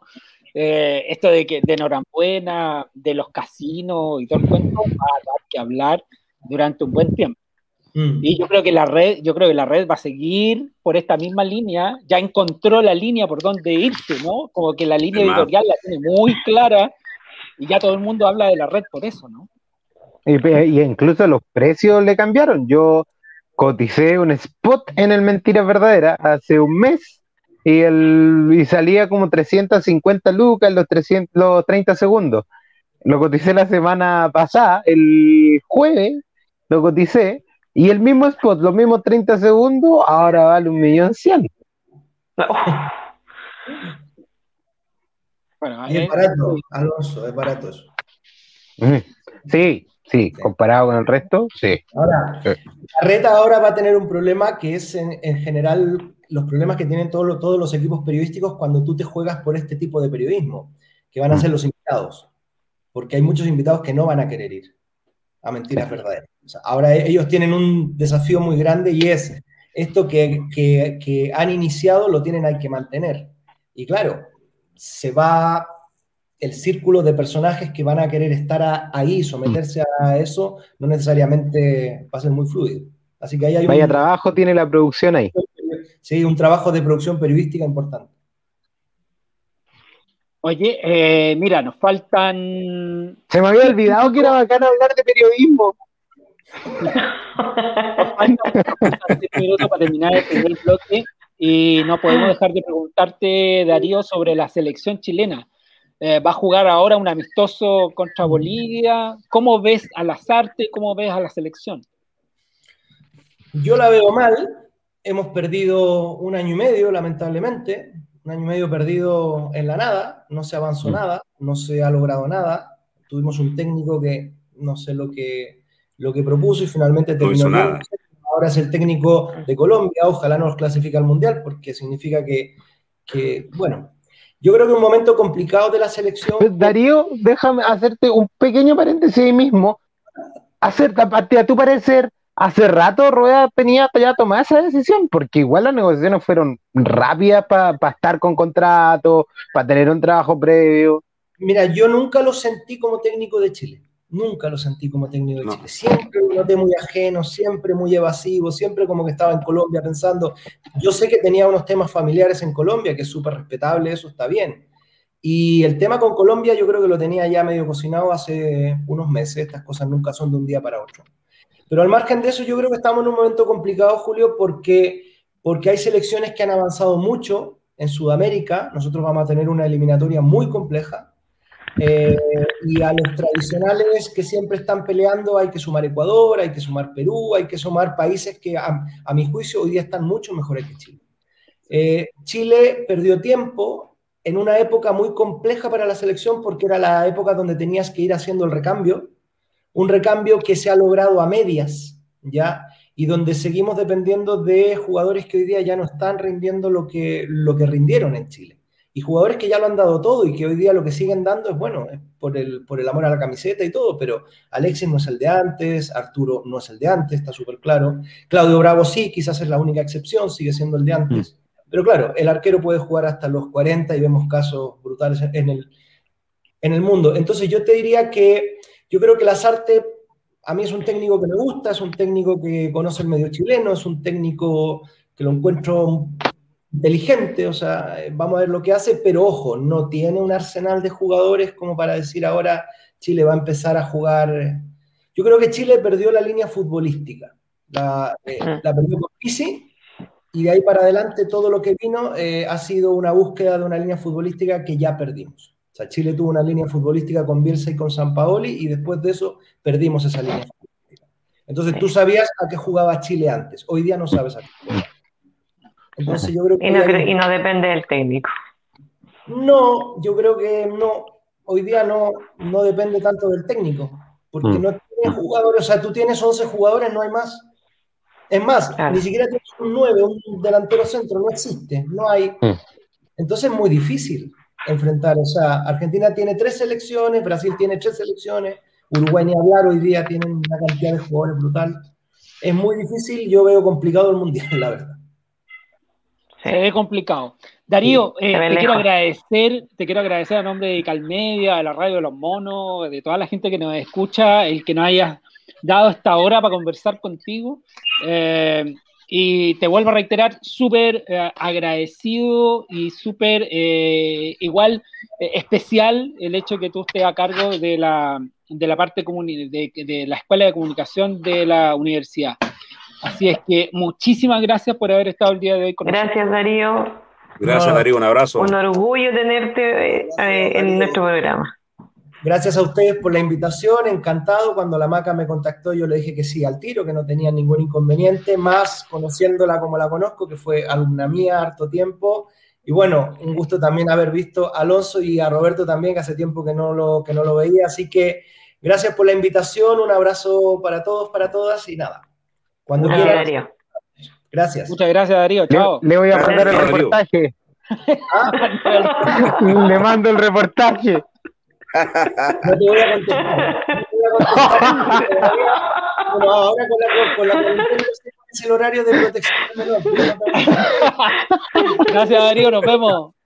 Chao Darío, un abrazo. gracias. Darío Cuesta, oye, también Alonso Sepúlveda que se conectó. Oye, toda, toda lo, todos los problemas que existen en la página, él es el responsable. ¿ah? cuando, dicen, cuando dice la gente, oye, que se pega, que. la señal 1, que la señal 2. Hicimos una señal 2 para lo mismo, estamos arreglando los problemas. No importa, se cae igual. Alonso, Alonso, Alonso, agradecido en el alma, tú sabes que eh, yo te agradezco a cada minuto todo lo que has hecho por ICAL Media, el haber hecho la página y, el haberte involucrado en otros proyectos de, nosotros. Así es que cuando tú quieras, tú tienes tu casa, esta es tu casa, Alonso, no te la tomes por el codo, que te salga otro tiro por otro lado. ¿Ah? Siempre disponible, siempre disponible. Gracias por, por, dejar hablar con Darío. Hace mucho rato no hablaba con él, entonces lo vi y dije, ah, a ver si, si lo podemos molestar un ratito. Oye, Alonso, un abrazo y estamos en contacto. Abrazo, que hagan un buen programa. Chao, chao. chao, chao, Alonso. Gracias, gracias. Oye, ahí teníamos al Alonso, a Darío, y es hora de la pausa en nuestro programa. Vamos y volvemos. Así Oye, eh, este programa Ah, no, no, no, no. Era para el otro este programa, este, este, programa eh, se, le, queremos dedicar a un grande. A un grande como Cristian Cuturruf. Eh, que un músico de 48 años, 48 años, haya muerto por COVID, haya dejado una familia con tres niños chicos, créanme que duele. Duele porque es una persona que tenía un futuro tremendo y que había hecho muchísimo por el jazz chileno. Tenía hasta un local donde, donde se, en Ñuñoa, donde era la música jazz, era el centro. Eh, uno de los músicos que se la jugó siempre por el resto de los músicos chilenos también, por, darle, por darles tribuna, ¿no? Eh, el jazz se hace en conjunto. Si bien siempre hay como que la trompeta destaca más o el saxo destaca más, eh, Cuturrufo tenía siempre una orquesta donde todos brillaban. Y que se nos haya ido a los 48 años, 48 años por COVID, créanme que duele. Créanme que duele. Por eso yo quiero, queremos dedicarle el programa de hoy a Cristian Cuturrufo, a su familia, a sus hermanos que se comprometieron a seguir con el legado musical de Cristian Cuturrufo. Y, y eso, dedicarle el programa a él. Yo estoy seguro que muchos músicos chilenos eh, lamentaron la partida temprana de él y le van a estar agradecidos de por vida. Tremendo músico, tremendo músico. Así es que queremos ir a esta pausa musical de las 0 horas con un minuto con Cristian Cuturrufo y una, yo creo que una de las grabaciones eh, más delicadas que tiene, y si no me equivoco fue la última, la última de, de, un tema eh, con una grabación así profesional. Yo me dediqué a buscar grabaciones, hay muchas grabaciones artesanales, pero esta es una grabación eh, profesional al 100% y se las dejamos para que la disfruten. Uh, le adiós a un grande, eh,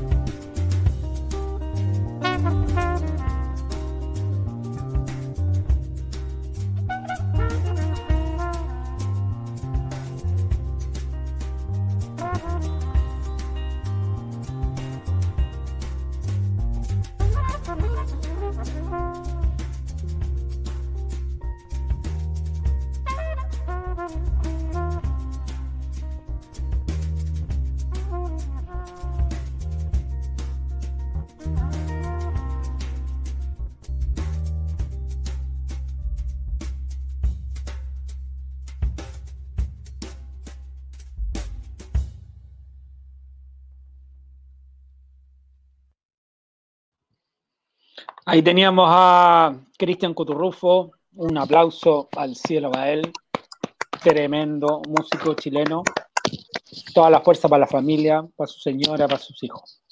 Oye, eh, aquí estamos, vamos y volvemos, vamos y volvemos. Volvemos. Vamos sí, y volvemos. Oye, Roberto. Oye, saludemos a los... Ah, no, dale. Quería saludar a la gente de, la, a los amigos de la radio Simpatía, que se nos olvidaba. Pero por supuesto. ¿Perdón? Melipilla, ¿no? Melipilla, no, po, hombre, ya no, no hay Se corta la señal. Pero porfa. Talagante, Padre Hurtado y Peñaflor.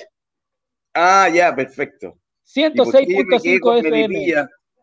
Melipilla y Talagante, como que los, los tengo en mi cabeza unidos a Melipilla y Talagante. Oye, saludos para ellos, Radio Simpatía 106.5 FM de Peñaflor, Talagante y Padre Hurtado, la radio más simpática de Chile, se llama Radio Simpatía. Simpatía. Saludos para ellos, saludos para ellos. Y si estamos en Peñaflor, también estamos con la pastelería Cositas Dulces. Los esperamos en 14 de julio, esquina Salvador Silva, en Peñaflor.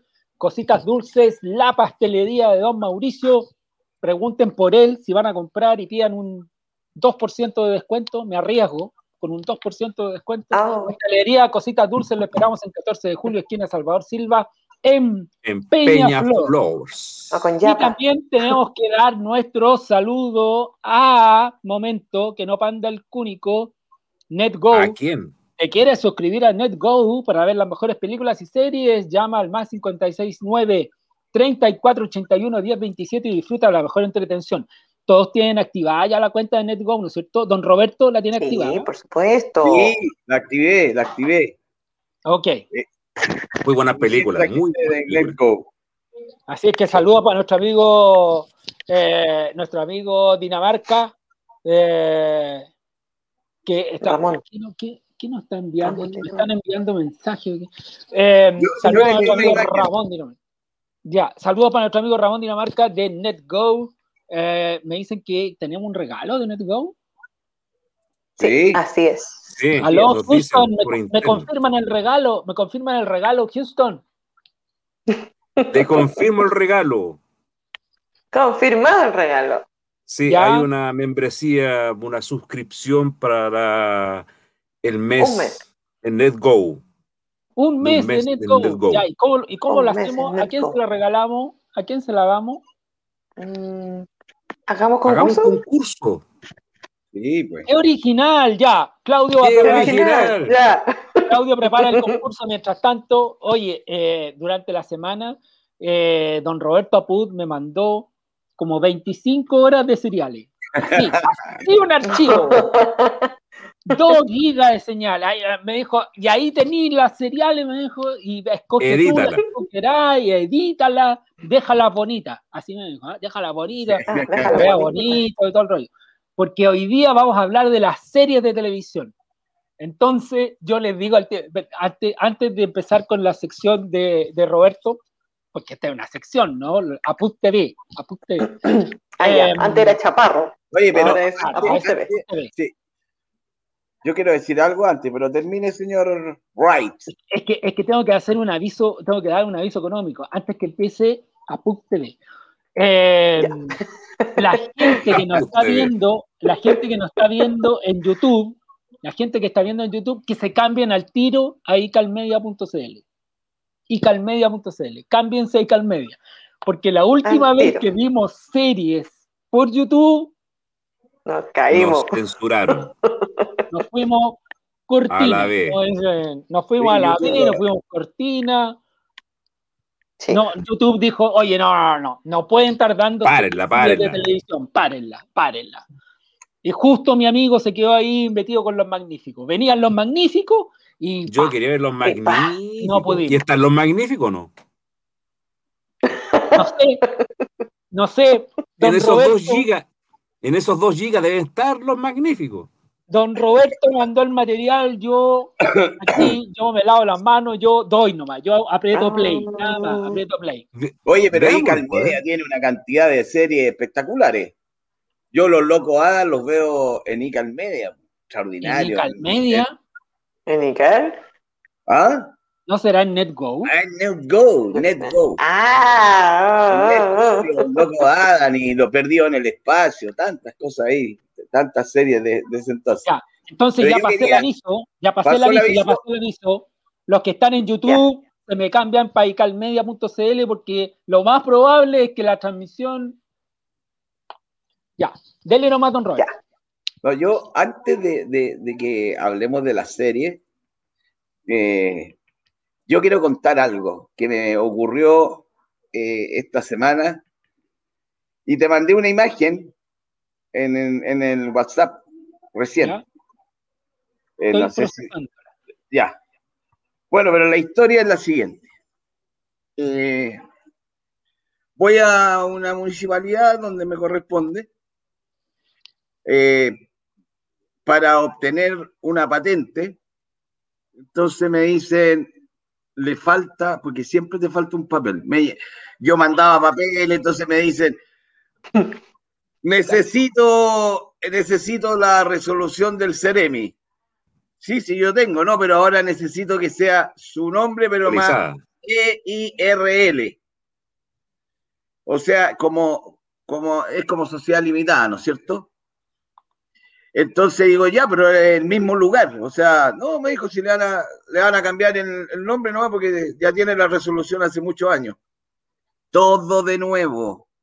En eso llevo un mes y medio mandándole fotos hasta de la conexión del agua caliente para demostrar de que tengo agua caliente. Municipalidad de, nuevo. ¿Ah? echémosle al agua al tiro. ¿Municipalidad de dónde? No, no, no, no, si eso es el Ceremi. El Ceremi es. Ceremi. el, Ceremi. El todo no, todo no. Como que no existe la cosa. Pero espérate, no mostré todavía eso, porque eso, eso, necesito decir algo antes de eso. Bueno, y en este proceso llevo dos meses que con la pandemia se hace terrible porque a mí no me no, quieren que yo salga, pero yo digo, tengo que ir. Pero papá, si ahora lo podía hacer todo online, mentira, si no se puede hacer todo online. Entonces yo fui, bueno, en la municipalidad me dicen, fui a la municipalidad, municipalidad presencial. Me llegó un mail, me decía, perfecto, ya está con todos sus papeles, ahora usted tiene que dirigirse a la municipalidad me lo dice un departamento de la municipalidad de emprendimiento, me dice, ahora usted tiene que ir al departamento de patentes. Y fui al departamento de patentes, permiso, pero aquí tengo mi carpeta.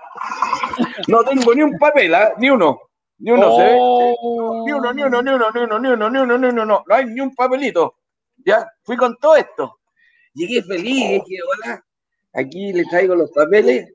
Entonces me dice, el tipo me dice, falta, falta, falta.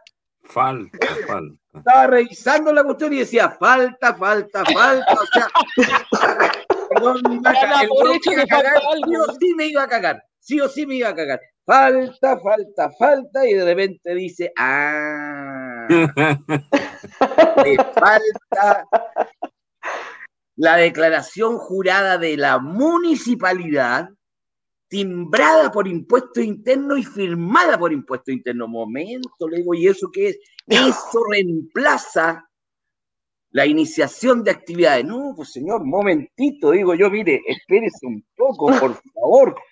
Mire, mire, mire, mire, mire, que aquí está. Aquí está la iniciación de actividades firmada por impuesto interno.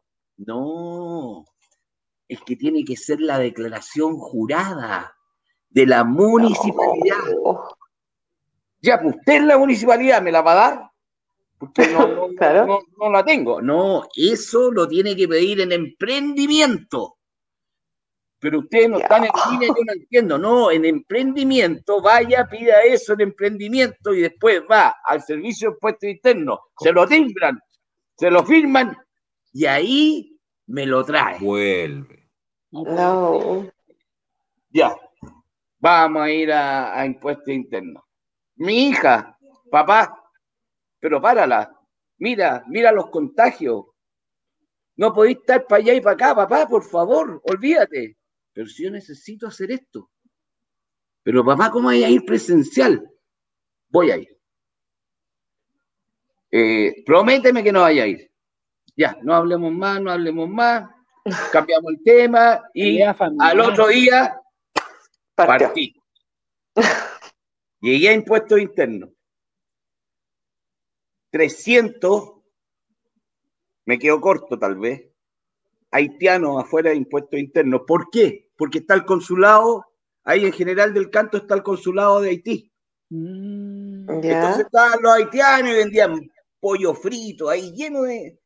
Y la cola para entrar a impuestos internos era de 30 personas. Dije yo, esperé, estuve 20 minutos en la fila, no avanzaba nada, nada, nada, nada, nada, nada 20 minutos, decía yo, mío, 28 personas. No, no, no podría hacer esta. Y me fui a la puerta del servicio. Entonces, había una persona ahí y le digo, perdón, señor, eh, señorita, perdón. Eh, la entrada para la tercera edad. Califica. Califica, sí, pues, mayor de 60. Sí, mayor de 60. Señor, pase por favor, tome asiento ahí. Le van a tomar la temperatura.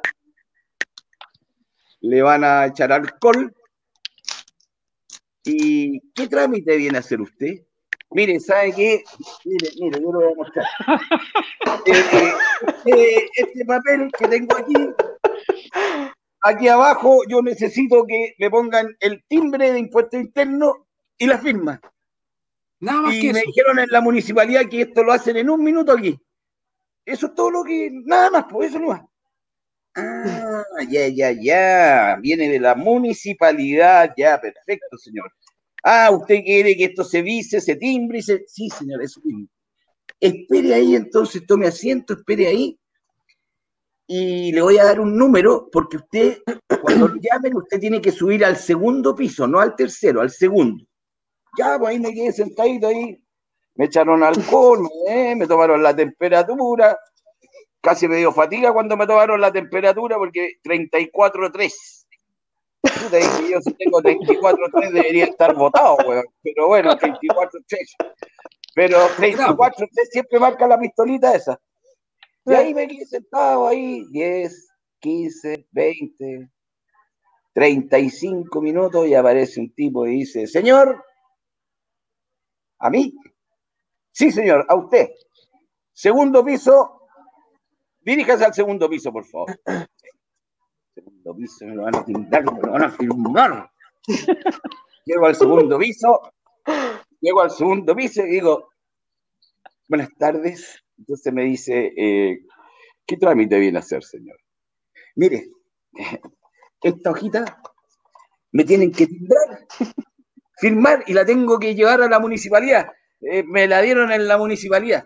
Ah, ya, ya, ya, usted viene de la municipalidad, sí, señor para que le timbren eso y se lo firmen. Sí, sí. Pase a la ventanilla número 7. Paso a la ventanilla número 7 y podéis tirar el video, weón, porque lo grabé. Ventanilla 7. Ventanilla 7 y podéis tirar, después de que hablé cinco minutos con esa persona, ahí está. Ahí estoy en la ventanilla 7, vamos, play. ¿Ya? Ya, entonces tengo que buscar a alguien que me lo timbre. Sí, porque para que vaya con, con, con el firma y, timbre original. ¿Cómo, ¿Cómo se lo hago yo acá? Sí, no sé por qué me, me dijeron que usted me, yo dije que necesitaba que me lo timbraran y me lo firmaran. Pero eso ya puede hacer, no que nada, yo la firma, pero puedo hacer la firma digital, que no sé si se lo utiliza así como firma digital, pero primero que nada tendría que ves, escanea, cómo escanean ese formulario para que No, aquí que alguien me lo firme, yo lo voy a decir aquí. Ya, ok. O sea, va a ser más, más, demoroso que, que alguien de tome y se firme, ¿no? Sí. Oye, espérame, estaba la funcionaria vía telemática. Sí, weón, me sentaron en la ventanilla frente a un televisor, weón, frente a un televisor. Es que no puede ser. Ay, yo, ay, yo, pensé, porque cuando me senté donde la señora me dijo, buenas tardes, señor, ¿en qué lo puedo atender? Le yo dije, pensé yo, que tú, puedo ayudar, yo pensé que, me dice la señora. Yo pensé, que estábamos, yo pensé que tú estabas grabando lo que habías grabado. O sea, pensé no, pues, no, no, no, no. Yo estoy grabando sentado, yo me siento frente a un televisor y aparece una señora y me dice, buenas tardes, ¿usted lo puede ayudar, señor? Y yo digo, no puede ser esta weá. Eh, señora, usted no me va a poder ayudar? Porque hasta lo que yo sé, la tecnología no ha llegado al punto es que yo pueda meterme al televisor o usted pueda sacar la manito para timbrarme y firmarme esta weá. Y la señora dice, oh. ah, usted viene por una firma y un timbre. Ahí en la grabación se escucha, la señora me dice, ¿y por qué no me lo escanea? ¿A dónde se lo voy a escanear, weón? Estoy en el servicio. Entonces estamos locos. Sí, definitivamente. cuando empezamos a hablar, yo dije, no, esta weá no me la van a creer en mi casa, weón. No, me la van a creer. y eché a, grabar el celular y grabé a la señora que me decía, no le sirve la firma digital, no, no se la van a aceptar. ¿Cómo no va a haber Yo tenía que contar esto, weón. No me podía quedar callado. Es que, ¿cómo no va a haber un. Es que, ¿cómo tanto? Funcionario. ¿Sí? Pues, un funcionario que haga un timbre y una firma para un documento, weón. Si había, había un funcionario, pero a mí este gallo me mandó ahí, a la ventanilla número 7. Entonces después le fui a reclamar, le dije, pero oiga, la señora de la ventanilla 7 está en su casa. ¿Cómo me va a firmar y me va a timbrar? Ah, tenemos problemas. tenemos problema, weón. Parece que tenemos un problema. ¿Por qué no lo puede firmar él? Vaya a la casa de la señora. Va a tener que esperar que se desocupe otra ventanilla. Oh. Bueno, al final me lo timbraron, me lo firmaron y yo hice Ahí mismo me agaché y hice la cuestión del matador Sala. Ah, no te creo. la, hice, la hice, Y se me fue el dedo barriga así. Este. ahí. Lo agarraba y lo escondía. La burocracia del servicio de impuestos internos hoy día, weón, ha llegado a un nivel, weón, ya, pero sumo. ¿ah? Catastrófico, weón. Sumo, catastrófico, no puede ser. Fíjate que al contrario, yo averigüé, como ustedes saben, nosotros estamos haciendo con, mi novia, estamos haciendo el trámite de comprar un terreno. Y hay que inscribirlo en el conservador de bienes raíces de Ancud. Entonces la pregunta es, ¿cómo lo inscribo en el conservador de bienes de raíces de Ancud? Tengo que ir para allá. Entonces yo llamé por teléfono al conservador de bienes raíces de Ancud y le digo, buenas tardes, ¿sabe que tengo una duda? Yo estoy aquí en Santiago y estoy comprando un terreno, le explico todo y me dice, no, me dice usted, la firma digital, me lo escanea, me lo manda y en 10 días estamos inscritos. Mira. Eso es lo que yo supongo que va a ser. Yo estoy, estoy contando la información que me contaron del conservador de bienes, de, conservador de bienes raíces. O sea, yo no tengo que ir a y, le pregunté y grabé, eh, oye, y yo no tengo que ir a Ancud, ¿no es cierto? No, me dice, no tiene que venir a Ancud. Lo hacemos todo por correo electrónico. Ojalá sea cierto, yo les voy a ir contando cómo va el paso a paso, pero eh, Ojalá sea paso a paso, como poco confiable. Paso a paso no, nada más de paso a paso. Ojalá sea cierto y no, y no, me vaya a salir un, un ampudazo, por, o sea, que me digan, no, tiene que venir para acá. Y yo llego, llego al conservador de bienes raíces de Ancud y hay un bueno en una pantalla. Oye, tengo que mandar escaneado. Oye, si, tú vas al servicio, o sea, si hay una persona en teletrabajo yo la respeto, pero eso es para que yo de aquí, desde mi casa, me meta al servicio y aparezca una persona y me diga, señor, ¿en qué lo puedo ayudar? Pero no cuando te pegaste el pique de ir al servicio, weón. Donde tuviste que estar afuera en una cola, al final con la tercera edad pasé y me demoré media hora abajo para llegar arriba. Yo, yo me demoré una, más de haber estado, porque yo me demoré desde que desde que salí hasta que volví, una hora y media. No desde que salí de mi casa. Desde que entré al servicio y salí del servicio me demoré una hora y media. Una hora y media. Desde que llegué. Desde que llegué, me puse en la fila, todo, todo lo que les, conté. Oye, Roberto, tú te vacunaste, ¿no? ¿Te vacunaste para el COVID? Sí. La segunda. Ah, la segunda, ya estáis listos. La, la, segunda, el día 17 de marzo me pusieron la segunda. O sea, ya llevo, ¿cuántos días? A ver. 17, 18, Hoy ya estamos a 20. 20, ya estamos a 21 ya. Tres días. Cuatro días, ¿no? Tres, cuatro eh, días. La segunda, sí, a la segunda semana empezó a hacer efecto, me parece. Tengo que esperar eh, 15 días, me parece, para sentirme un poco más protegido. Qué bueno. Ah, Qué bueno. A mí me queda rato todavía para. Estaba viendo el calendario, me va a tocar como de esta semana a la próxima por calendario. Oye, y me pasaron cosas que la última, porque ando con la lengua suelta. Dele nomás. Bueno, tírele, después, De eso, después de eso me fui a la municipalidad. Ya, nos Llegué falta. a la, municipalidad, corriendo. Una de la tarde. Y me con el papel así, pero ya. Aquí lo traigo. Aquí está.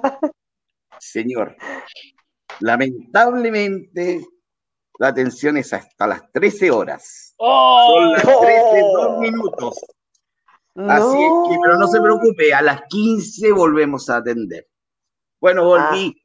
volví después. Y gracias a Dios, pues yo iba así, ¿ah?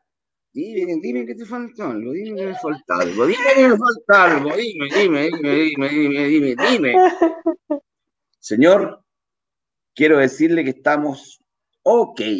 Ahora usted tiene que esperar y en cinco días más se mete a la página de la municipalidad y le va a aparecer su patente para que usted la pague. Y estamos listos. Ah, maravilloso.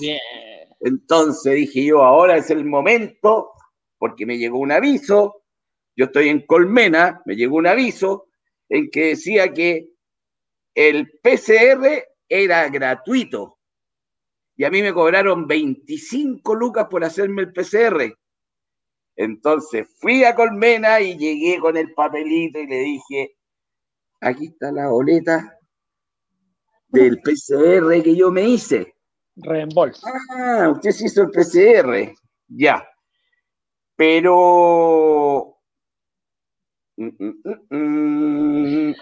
le falta, le falta. No, no, no, no, no. Mire, ¿sabe qué? Claro, aquí está, PCR 25.000. Pero ¿cómo sé yo que este PCR es para el COVID? ¿Para qué más puede ah, ser? PCR para otras cosas se llama PCR, pero obvio. Ah. ya. Así que usted me tiene que traer un certificado de que este PCR se lo hizo para el COVID. No, le dije yo, mire, usted tiene un supervisor, vaya a hablar con el supervisor y dígale que yo me voy a retirar ahora mismo si no me pagan esta cuestión. Porque usted cree que a mí se me ocurrió hacerme el PCR para el COVID Hoy día donde nadie tiene COVID, donde no existe el COVID, donde yo soy un extraterrestre que inventé el COVID, porque hay 25.000 PCR de distintos tipos y yo no tengo idea cuáles son. Yo conozco este para el COVID. Espéreme. Volvió, volvió la niña y me dijo, señor, no se preocupe, le vamos a reembolsar el total de su gasto, los 25 mil pesos. Así que tengo que decir que Colmena me devolvió las 25 lucas que pagué por el peso. Menos mal. Pero, eso Con show incluido. ¿Ah? Con show incluido. Sí, obvio, pero es que. No, yo con ganas de patalear y si se me cruzaba alguien, pataleaba por cualquier cosa, porque ya de repente vais quedando hasta aquí, vais, subiendo así. Oye, hay, dos frases. Hay, dos frases, hay dos frases que uno siempre quiere escuchar. ¿eh? ¿Estamos ok? Sí. Y te deposité hoy día en la mañana. Ah, ah Esas son las dos frases que uno siempre quiere escuchar. O voy y vuelvo. ¿Ah? O voy y vuelvo. Voy, no, pero es que es la mentira más grande del planeta. No te preocupes. Quédate aquí. Voy y vuelvo. Oye, tomémonos un café. Oye, yo hice una vez, yo hice, te voy a confesar algo, confesiones de, hora de confesiones, cero horas con 30 minutos. Radio simpatía, ¿se puede? Yo una vez, yo, sí, yo una vez hice esa del, esa del, del voy y vuelvo con una cita ciega.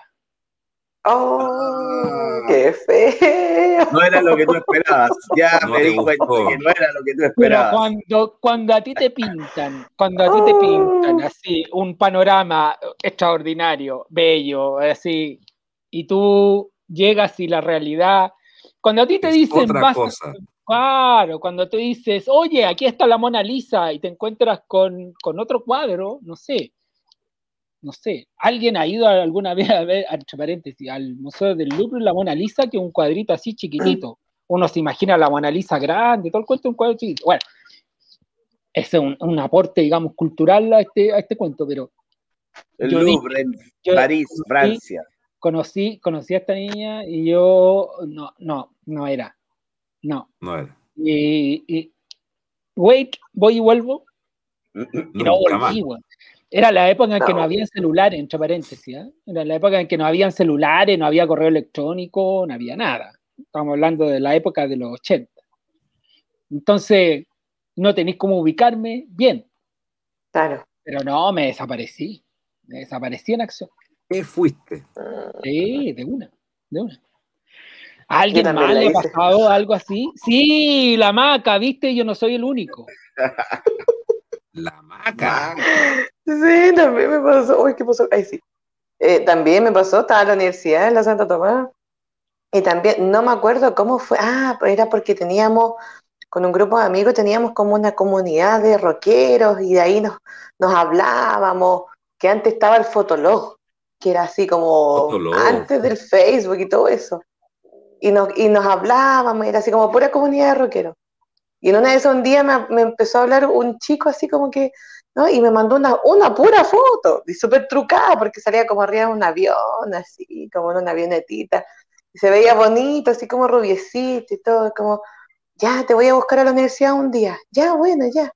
Y así como, uy, así como la emoción, sí, se, ve, se veía bonito él y todo. Lo veo, era más bajo que yo. Era así como, totalmente distinta la foto y era así como, eh, ¿tú? sí, ya, bueno, conversamos, siendo educada, conversamos y todo, y, así y después la típica, ya, seguimos hablando. Sí, sí, por supuesto, sí, le dije yo, no, si ahí, de ahí hablamos, ahí nos juntamos de nuevo. Nunca más.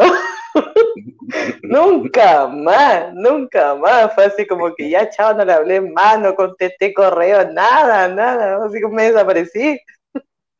En, términos, de imagen, es como cuando te promete una película que viene en 4K, así con 4K, y te decís, ¡oh, la, la película en 4K! Y te llega un archivo que con suerte SD, 480. Así como sí, no. ¿Y esto es? ¿Y esto era? Claro, ¿y esto era? ¿Y, para esto hicimos tanto esfuerzo? Sí, mismo. Mira, mira, aquí, eh, aquí Mitsuo, Mitsuo tiene toda la razón. ¿eh? Dice Julio, imagina ahora que las fotos están llenas de filtro. Claro. Ah, sí, también. Oh, lo que pasó con el motorista japonés. Ah, claro. Uh, que, que, era, sí, que era, que era como, lo, lo que entendí que era, era como una, no sé si era como youtuber, no sé qué lo que se mostraba, y andando en moto, súper linda, hermosa, con pelo liso, y era un tipo, un viejo de 50 años, así, todo feo. Pero tenía, pero tenía el pelo largo. Pero tenía el pelo, el pelo precioso, envidiable. Y, pero era, era un, un, señor, era un, japonés y usaba filtros. O sea, parecía una niña, parecía una niña, una niña. de 19, 20 años. Claro, claro, súper linda y todo, y no. Por la niña. Claro, no, apunte filtro. Claro. Oye, Hernán Zambrano, Hernán Zambrano está ahí, dice cuando Wright era Guailón. Sí, pues, bueno, sí, era la época, era la época. No, no me refería al comentario del señor Zambrano. Oye, eh, y también Zambrano dice, Apud era uno de los supersónicos. Mira tú, ¿eh? Apud era uno de los supersónicos. Dice, Maca, ¿cómo, que viejo de 50 años? Dice Mitsuo. Sí. Pero es que viejo porque era feo. Ah, vamos arreglándola, vamos arreglándola. Vamos arreglándola en el camino. ¿eh? Oye. Pero es que era, la comparación entre, entre la imagen que mostraba, o sea, ver una niña linda, joven. tenemos, que ver. Tenemos que ir a nuestra sección estrella, Apud TV. Apud TV. Exactamente, llega Los dos gigas. Los dos, aquí tenemos, eh, tenemos el archivo de los dos gigas cargado y con un extra, con algunos extras. Debo, decir que debo decir que cambié algunos órdenes, están como sí, claro. están en el mismo orden, ¿ah? pero ya le avisamos, le avisamos a la gente de, de YouTube. que puede que se corte, ¿ah? Y Verónica, que nos vemos en YouTube, dice, hola, buenas noches para todos, y dice, si lo cortan, los veo por NetGo, fantástico, esa es la idea. Maravilloso. NetGo, espectacular. También por icalmedia.cl, ¿ah? Estamos por icalmedia.cl. Vivo. En vivo y en directo. Oye, eh, vamos con la sección de, de don Roberto Apud. Eh, Los magníficos. no, están ahí, están ahí, están ahí. Deben estar. Por favor, en alguna parte. Por favor, por favor, Centrémonos en, en, el material, en los dos gigas que nos mandó don Roberto Apud. Aquí está en línea. Las aventuras de Rintintín.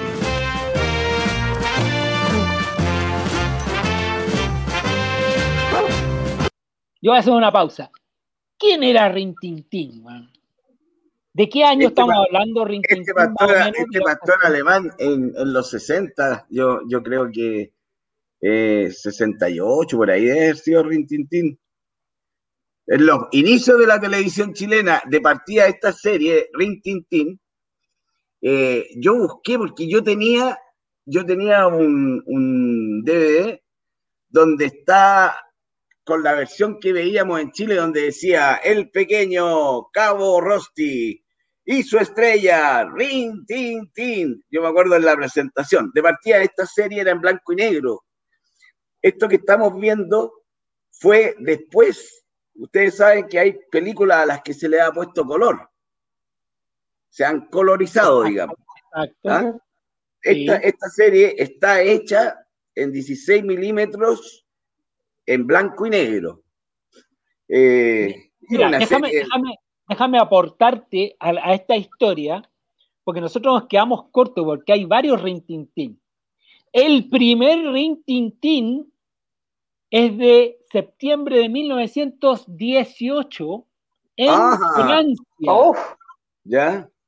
Que un soldado llamado Duncan, el nombre no lo tengo, Duncan, dice que se encontró con cinco cachorros de pastor alemán eh, y se los llevó al campamento durante la Primera Guerra Mundial. Aquellos cachorros recibieron el nombre de Rinti y Nanette. Eran dos. Mientras duraba la contienda, el soldado Duncan se dedicó a adiestrar los cachorros. Impresionado por las habilidades que mostraban, en su regreso a los Estados Unidos, se llevó consigo a Rinti y Nanette.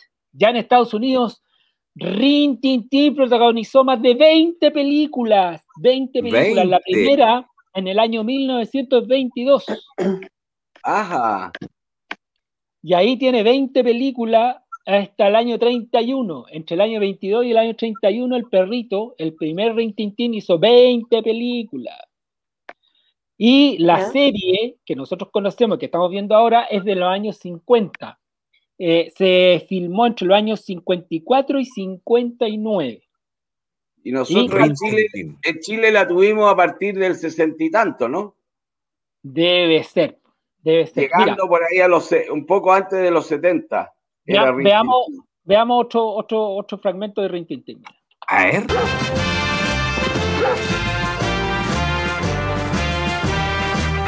¡Vista la derecha! el teniente Rick Master. Y ahí decían, su estrella, ring, ring, ring. En el audio que veíamos acá. Qué bonito el perro, ¿ah? Bonito. Yo tuve tres ring, en mi casa. Uh, una soda, por favor. Se me murieron tres. y lo único que lo caga es la traducción al español. Bien. Mira el cabro chico sapo, mira. ¿Cuántas? Es como el comisario Rex. Dame tres.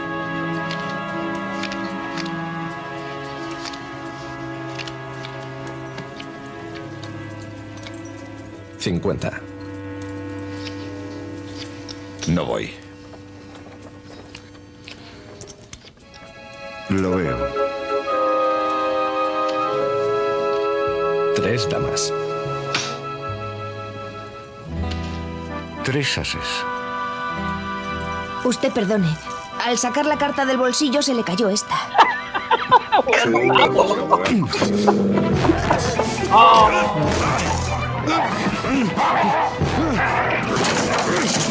¡Oh! Fiera, ¿eh?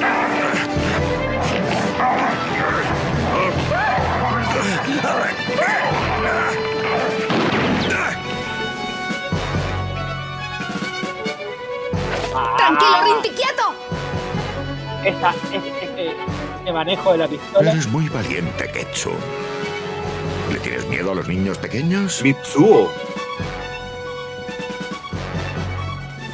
Vamos. Pelea conmigo. Dame tu primero. El perro intentó matarme.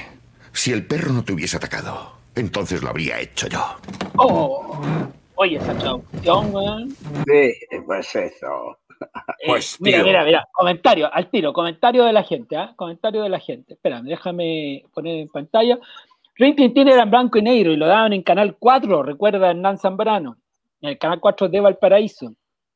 Yo la veía cuando el hombre llegó a la luna, en blanco y negro. Mira, qué viejito Es que se, se hizo. Llegaba la caballería siempre atrasada y Rin Tin Tin y el cabro chico pecoso habitualmente mordía a indios comanche. Indios Comanche.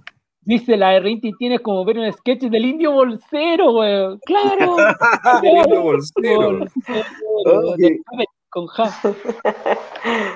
Así como Bugs Bunny era el Nico Nejo ganador de un Oscar, Rin Tin Tin era el perro que casi ganó un Oscar. Mira el, El único, conejo, Mira. el único conejo ganador de un Oscar. Rin Tin Tin era Ah. el perro que casi ganó un Oscar. Casi Mira. ganó un Oscar. Mira, buen dato, ¿ah? buen dato. Un dato. Pero hasta el día de hoy, los- estos perros policiales, ¿no? Eh, la gente de mi generación, eh, ah, iba un Rin Tin Tin. O Ya. mi mamá había decía, otra, claro, había otra serie muy famosa que era Lassie, Lassie. "Ah, Sí. perro coli. un perro Sí. collie. sí. Exactamente.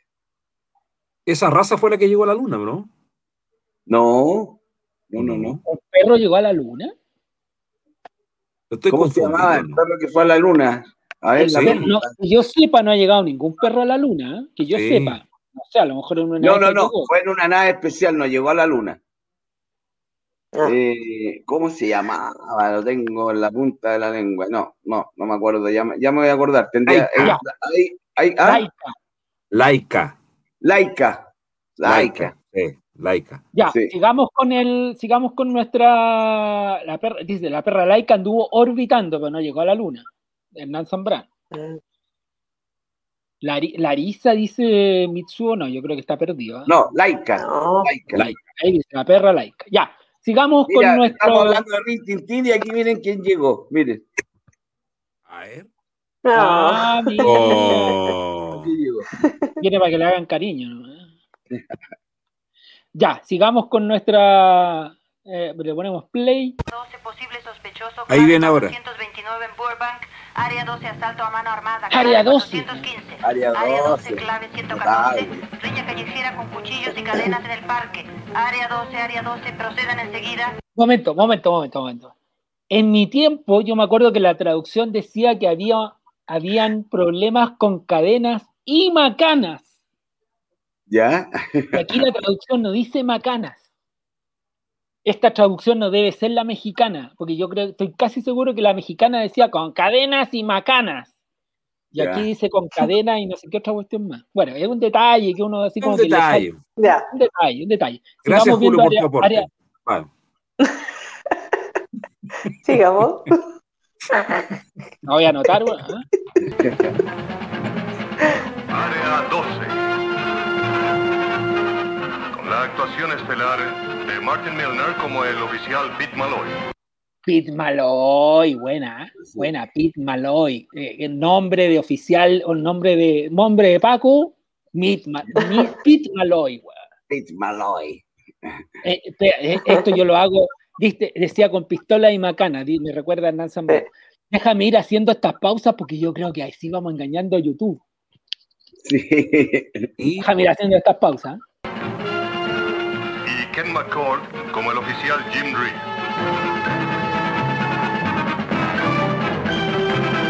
Ahí, ahí nomás, ahí nomás el, el croma, es mejor mi croma que ese, pero no importa, bueno, de los 60 también había 12, ¿no? George Pepper.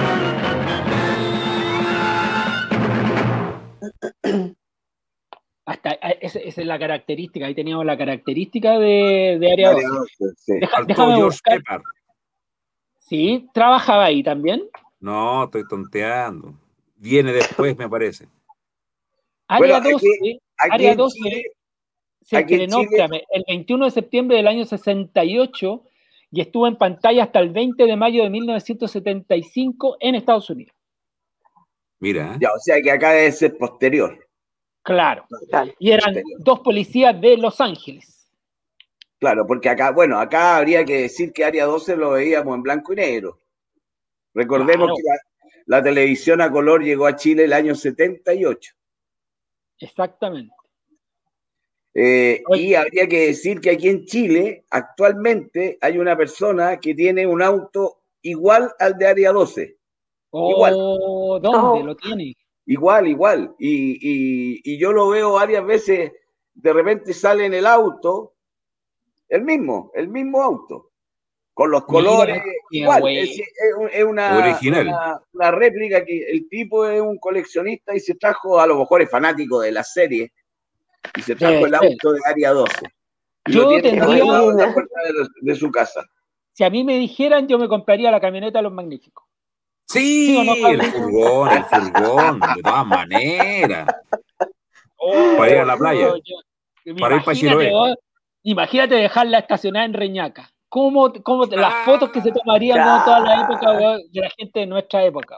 No, yo me Yo quedo con el auto de los, de los Oye, cazafantasmas. Me, me quedo con el, auto fantástico. Con el, Batimó, el Batimóvil. Oye, no, no, no el Batim, Batman.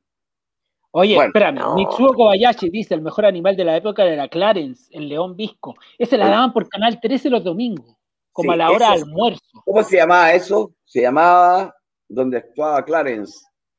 Eh, ¿Cómo se llamaba? Ahí que nos diga Mitsuo. Mientras avanzamos, se comenta que Rin Tin era primo lejano de Spike, el perrito de Lippy Gas. decía, viste, no Zambrano dice, decía, con pistolas y macanas. Dos pistolas y macanas. Mitsuo, si no mal recuerdo, Reed era corazón de abuelita. Por no Totalmente, decir, es verdad. Sí, era corazón de abuelita. Sí, era corazón de abuelita, eso sí que, sí, es verdad. Ah, era Dactari, aquí está. Dactari. Dactari, eso. Dactari. Dactari. Ahí, ahí nos comenta. Ya, sigamos porque así como vamos, nos va a pillar la hora. Sí, vamos eh, a, a las 5 de la mañana. Ya, vamos. A ver. What? Oh, your ears, dude. Jugs Kaminsky. Jugs Every time she leaned in close to check your homework, the ears went on. You're talking about 10th grade, man. Yeah, two months now. Every time boss lady gets close by. Red headphone. She's a college Yo. graduate, all right? Her kind dates the non-cash impaired. You're talking loser. Man, I got broken fingernails and a buck fifty in the bank. So I would do anything to have money, man. You're spiritually free. Tyler you Andrew Ward, a telephone lineman and charter member in the fraternity of Lonely Dreamers. La fraternidad, weón, gringa, weón, de Australia. Breaking point and beyond. You might say what you're about to see is. Este actor lo hemos visto en qué cantidad de películas. ¿Alguien se acuerda cómo se llama, no? Pero casi todas películas policiales, casi siempre hace de policía este, ¿o no? Sí, pero no, no, no, no recuerdo no. el nombre, pero sí a él lo recuerdo con un ojo medio cerrado, el ojo izquierdo medio cerrado, igualito, sí. igualito. Impossible. Probably in most places. But not here. in the Twilight Zone. En la dimensión. Date a woman like Shannon? Carlos Pinto. It's not a problem.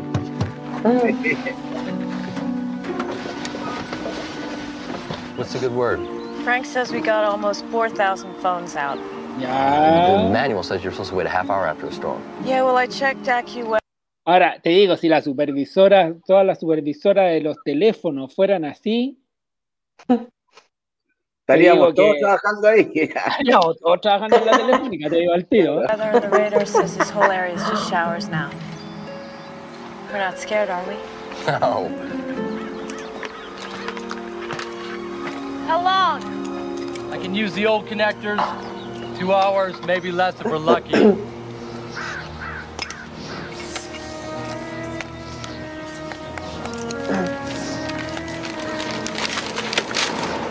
Ya. Tyler, come down! Uh.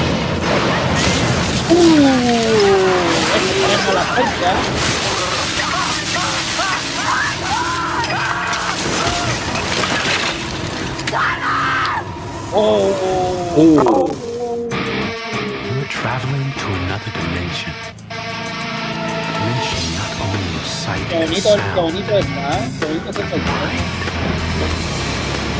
a journey into a wondrous land whose boundaries are only that of the imagination. Oh. You're entering Estás entrando the a Twilight Zone. La dimensión desconocida. Why so long? Blood. Couldn't get to it for hours. You are more likely to be struck by lightning, bitten by a shark. In fact, more likely to be struck by lightning than to win the lottery. Hasta ahí llegamos. Oye, eh, Hernán Zambrano no- nos comenta y dice que el actor de los caídos se llama Forrest Whitaker. Yo lo he visto en varias películas, en varias películas, de- de- siempre de policía, siempre de policía. ¿Hay fijado que hay algunos actores que siempre son algo, siempre son o policía, o siempre son ladrones, así como aquí en Chile, en las teleseries siempre hay como una actriz que siempre hace como la nana. Sí, Es correcto. como que, bueno, La así como mala. que esto- siempre el policía, siempre la policía, el negro de los policías, siempre. Eh, solo escalando dice, no sé, siento que estoy viendo el programa Maldita Sea de Salfate. Mira tú, mira tú. Rodrigo Jofre dice de Star Wars, Rogue One también trabajó. Mira, Star Wars. Mira. Sí, también, también, tienes toda la razón. Eh, también actuó de Idi Amin Dada, dice Hernán Zambrano. Mira. Idi Amin. Oye, vamos, sigamos con la. al- ¿Algo más que acotar de la dimensión desconocida? Tres. Era desconocido, ¿no? Nunca la conocí. No, ¿No la viste nunca? Bueno, la veíamos en español, no con subtítulos ni nada. Después de esos tremendos comentarios, vamos a la próxima.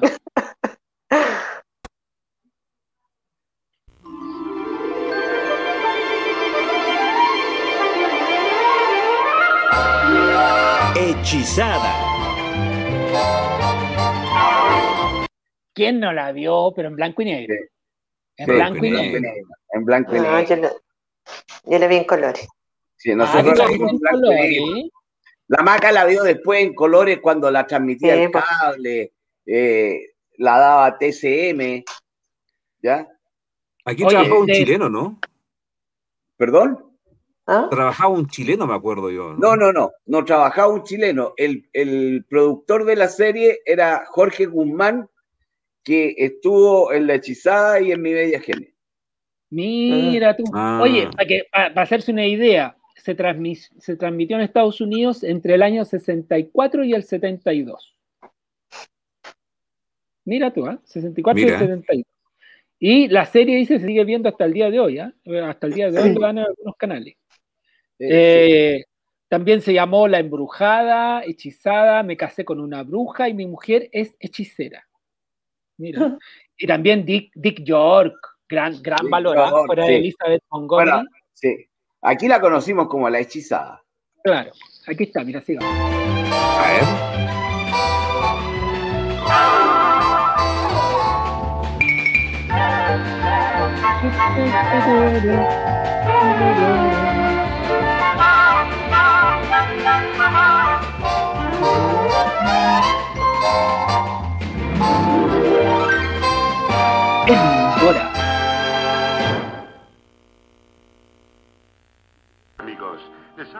Carson quien les transmitirá las noticias del día por cortesía. Era linda ella, ella tenía un buen, una buena, buena imagen de televisión.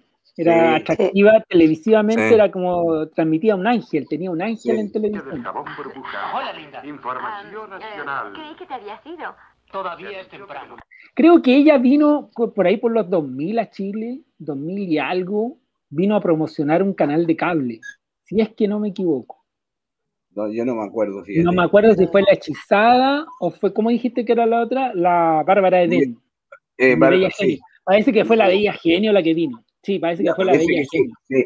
Ella vino, Vino, vino como en los 2000 a promocionar un canal de cable. de la ciudad promoverá nuevas obras públicas. de que mamá vendrá temprano. la Ya me voy. de un parque deportivo en el sector oeste. Un Con el momento. objeto de atraer a la Prometió que me de avisaría siempre que fuera a venir.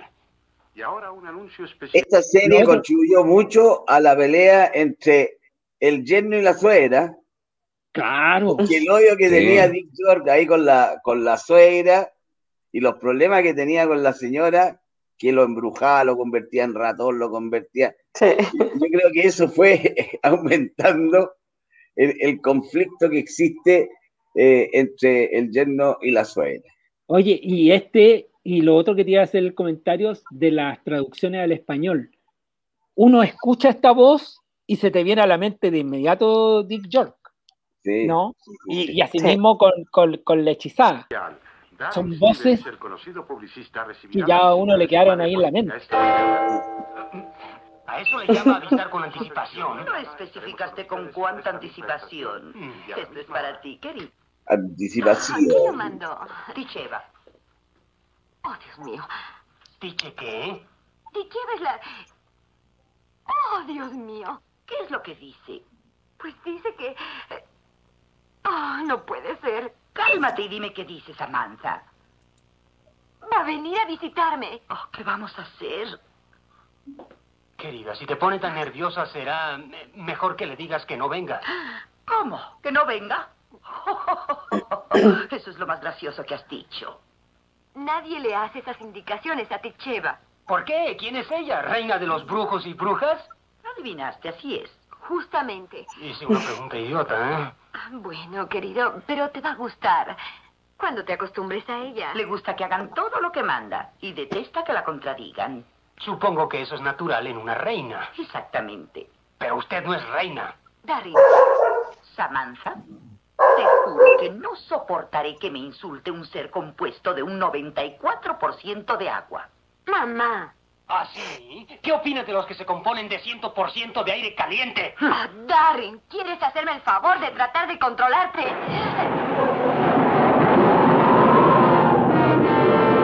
Qué efecto especial, ¿eh? Tremendo, ¿eh?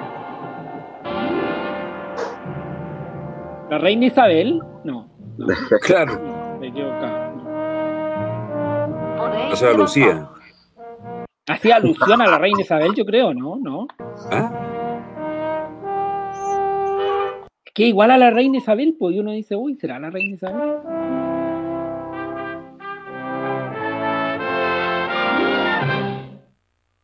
Vamos a la otra serie, al tiro, ¿eh? Vamos, ¿Sabéis vamos, qué? Yo quería, yo quería decir algo. Ay, De, de esto que estamos viendo podría salir el concurso que está preparando Claudiño. ¿Y por qué me acuerdo de eso? Yo presenté un proyecto en Televisión Nacional cuando estaba en rojo de un programa de concursos, un programa de concursos con pantallas, con, donde eh, el programa era eh, basado en la televisión. Todo era la televisión, o sea, la serie antigua. Yo decía, mira, lo que hace hoy día el REC de Canal 13. Yo decía, el archivo que tiene este canal es tan grande que nosotros podríamos hacer un super concurso con pantallas que, se, que salen en blanco y negro, otros que salen a color, series de una época, de otra, preguntar por personajes, por nombre de la serie y aprovechar el material del canal. El, por ejemplo, eh, imagen de quién soy yo con Eduardo Bravo Menadier. cómo se llamaba el conductor que aparece en pantalla y podía darle a la gente el recordar esa serie. El reporter eso, eh, ¿se acuerdan? El reporter eso. Eh, Me acuerdo. Ya, y tan, tantos programas y tantos archivos que tiene el que tenía el canal, como lo tiene Canal 13 también. Lamentablemente, no, como que no había presupuesto para hacer el programa. Era un, era un programa de concurso tipo estelar, porque la escenografía que nos hizo Madis era espectacular. Los televisores, los monitores. Y se jugaba con la imagen, con las bandas sonoras. Era un bonito, para mí era un bonito, proyecto. Un bonito proyecto que quedó ahí, ahí en el tintero. En stand-by. Oye, sigamos sigamos con la serie. Voyage to the bottom of the sea. Viaje al fondo del mar, ¿no? Aquí se. Después lo encontré, después lo encontré en, español, ¿te acuerdas? Después lo encontré eh, en español y te lo mandé en español más adelante. ¿ah? Eh, debe estar editado. Lo que pasa es que aquí, si no me equivoco, aquí hay un fake que mandaste, ¿o no? El primero. Sí, este, son como imágenes eh, que no quedaron en la los, chascarros del mar. Los chascarros, son los, chascarros. Mira.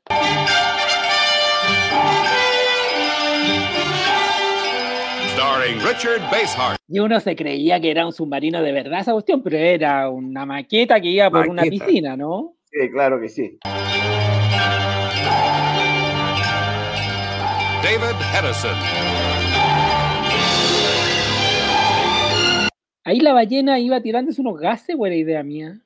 Perdón, perdón, perdón el comentario, pero yo vi ahí que tiraban una burbuja y iba como una ballena. Tira la risa. Voyage to the bottom of the sea, brought to you by. Son puros chascarros esto. Mira. ¿Qué vio? Look at the size of that thing. Eh, Censurado. Any minute now. But that doesn't solve the problem of the manta. It's still right above us. We have standard warheads in our torpedoes. Yes, sir. And the torpedo watch is alerted. We'll be able to. Got it? Se equivocó. Ahí quedó.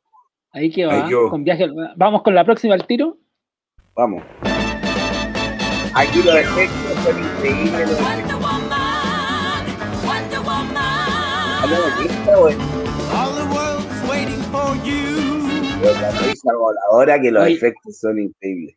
Eh, eh, Wonder Woman es una de las grandes series de, los de los 80 para uno, ¿o no? Claro, pero esto es más antiguo, esto es más antiguo también en la onda del Superman, primer Superman. La, la, la Mujer Maravilla, bueno, es una de las primeras de, de las series más antiguas, yo creo. A ver, La Mujer Maravilla viene, la serie es de, bueno, fue creada en un cómic el año, en los años 40, 41. Y la película, el personaje, poder, enemigo, apariencia, aparición. En televisión, 75 y 79, entre 1975 ah, y el 79, con Linda Carter, tal como dice por ahí uno de nuestros contertulios, Mitsuo. Sí.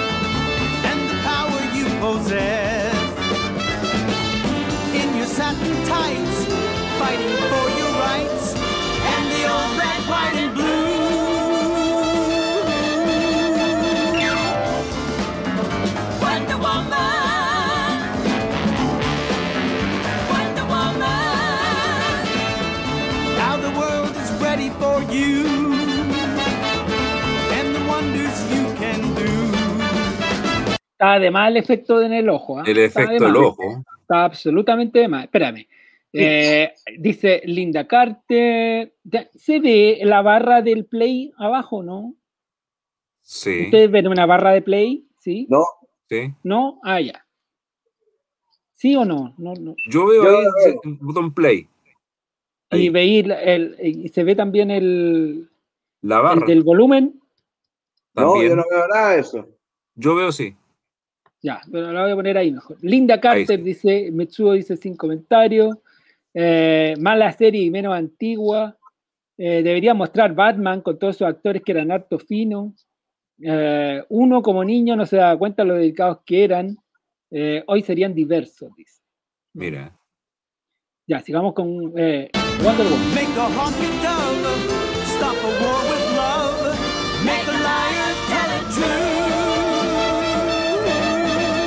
También de mal brillito en el diente, ¿para qué? ¿Para qué? ¿Para qué? Injustificado, injustificado. Wonder Woman. Get us out from under Wonder Woman. All our hopes are pinned upon you and the magic that you do. Las presentaciones eran eternas. Eran eternas. Eran eternas. Eran eternas. ¿Cuánto llevamos ya?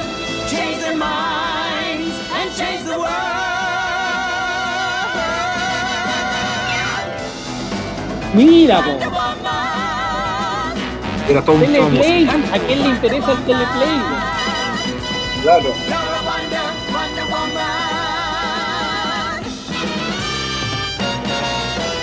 Me los créditos de los programas de Calmedia. Here's some scenes from part one of The Feminine Mystique. It's amazing, isn't it? Yes, it's very impressive. Are you sure that thing can fly? We have copies of their plans. I've studied the control so much I know them by heart. And you can fly it. Este actor, ¿cómo se llama?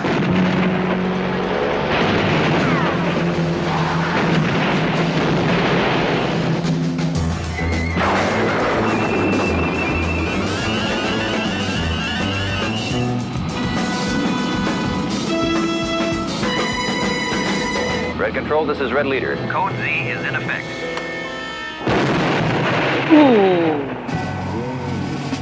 Your plane explodes, and one of our submarines is able to pluck you from the sea. At least we know now their experimental jet plane is no good. What about the others on your mission? Taken prisoner. All except Captain Radel, who is obviously still somewhere in the United States. You heard we lost the XPJ-1. Yes, Berlin told me. Well, the Americans have got a secret weapon that makes the XPJ-1 pale into insignificance. Uno de los que sacó después. Voy a hacer poder de síntesis. La casa de la pradera. La casa en la pradera. ¿Quién no vio en TVN la pequeña, sí. la pequeña casa, no? La pequeña La casa pequeña, en la sí. pradera. Oye, la Vero, espérame, la Vero dice, me acordé de la mansa woman del Happening. Tal cual, ¿ah? La pequeña casa en la pradera.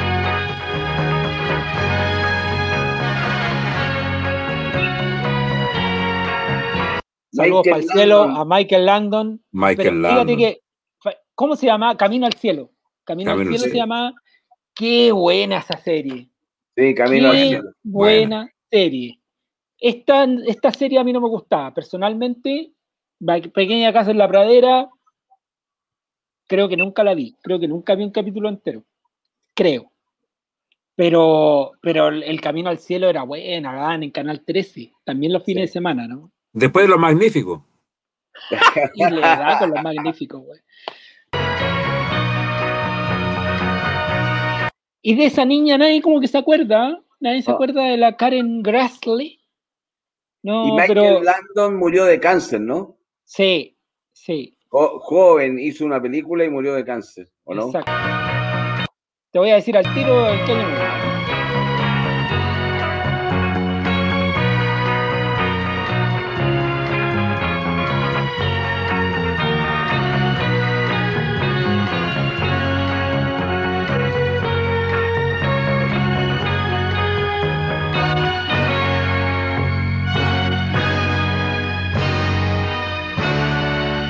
A los 54 años murió Michael Landon, el 54. año 1991, en Malibu, California, de cáncer de páncreas. Mira, ahí está, ahí está detallado. Ahí trabajaba con un actor que era de barbita. Claro, que murió al tiempo Sí. después. Tiempo Sí. después murió.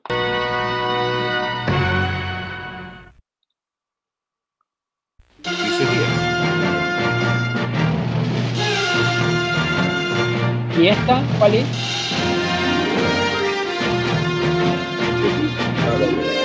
¿Bonanza? Valle de Pasiones. ¿Cuál? Valle, de, pasiones. Yo creo que esta la podemos pasar por. Podemos hacer fast track, town long on Thursday. Besides, with both you and he. He's my brother. I'm Jared Barkley. Gil Anders. Uh, I'm afraid you won't find him at the house. He's gone? He'll be back tonight. I'd be happy to give him a message. Oh, no, sir. I, I got to talk to him myself. I've been looking for him for nearly three years. Well, in that case, maybe you better wait Para at the hacer de house. síntesis, ¿vieron? You're from Coreyville? Oh, que era largo este video. You're on private. Son dos gigas. Este. Raíces. Raíces, weón. TVN. TVN. Raíces, sí. ¿Sí o no? Sí.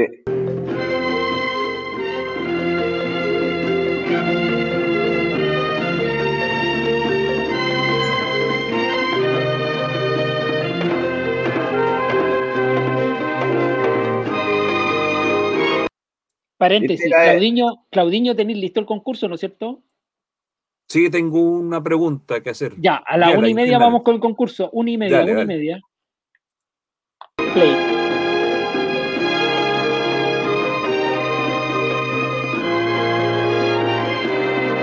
Este, este raíz era fuerte, era de la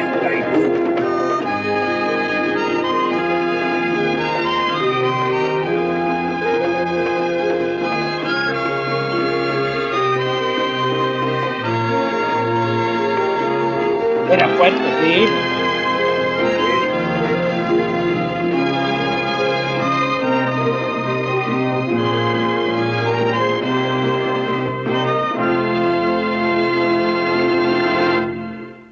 Previamente en Raíces. ¡Ay! Este, traducción al español, hombre. Sí. Previamente en raíces. Espérame. Eh, dice Hernán Zambrano, dice en raíces, todos los actores negros llegaron a ser grandes figuras. Mira. Eh, Rodrigo Jofré dice, me acordé de la serie de Freddy De Krueger después de Fútbol de Canal 13. Fútbol. 55, Adjudicado. ¿Tu nombre, señor? John Reynolds. Spot Silvano. Voy a hacer poder de síntesis.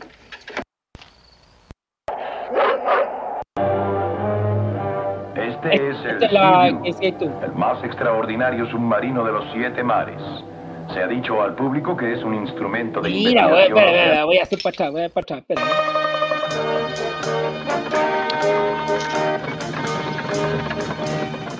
¿A dónde me fui? Ah, no, ahora bien, Ahora ahora, bien.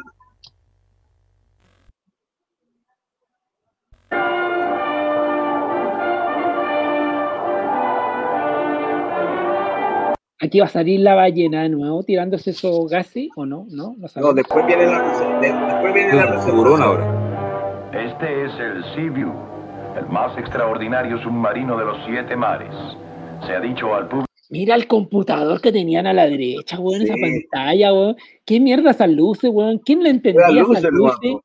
Nadie, pues, nadie entendía esas luces. Que es un instrumento de investigación oceanográfica, pero en realidad se trata del periscopio arma más poderosa que existe a flote. Y su misión secreta es combatir a los peores enemigos de la humanidad. Uh, gringo total, ¿ah? El comandante del Sea-View es el capitán John Phillips. Y al frente del programa total de investigación científica ¿Ya? se encuentra el creador y constructor de la fabulosa nave, el almirante Harriman Nelson. Harry McNelson, weón. ¿Quién Claro, el era almirante Harry Nelson. McNelson? Claro, pues. Washington, señor. Tenía su guatita el hombre, ah, vivía bien, ah, Bien. ¿te fijáis o no? Tenía su ponchera ahí, su guata cervecera. Pentágono clave 777. Pentágono clave Pentágono. 777, ¿qué te pasa? Desde el submarino directo al Pentágono en la década de los 60 tiene que haber sido, ¿no? Así como Pentágono 777, no, Habla tremendo. el Sea-View clave 452. Clave 452. Claudio, clave 452. Estamos ok para la una y media, ¿no es cierto? 452. Ok. Solicito reunión urgente del Consejo en pleno. Prioridad 1, super secreta. Confirmar lo antes posible. Confirmado No lo sabía antes posible. No sabía nada que los rusos estaban todos en línea escuchando esa conversación, pues si los rusos no eran, no eran idiotas.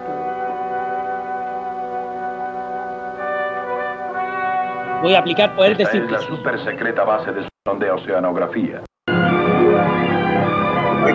Todavía menos sospechan cuál es su verdadero propósito. Mira el auto, qué lindo el auto. Ah, yo ya Súper económico es curvo, weón. Fíjate el parabrisas curvo adelante, weón, total. Ah, sí, es verdad.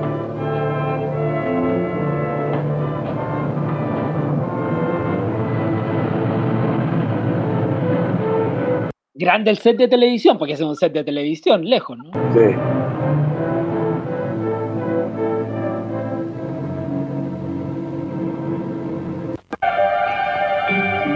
Viaje a lo fondo del océano. Está en, en español. Con la actuación estelar de Richard Basehart. Ese, ese panel de fondo, te digo al tiro, que, que era como una lucecita, weón, que, ¿quién iba a interpretar eso? Nadie. David Hedison. Y al fondo una grabadora de esa de tres cuartos que teníamos en la bailona de la radio minería, al fondo a la derecha, Sí. que debe estar grabando nada.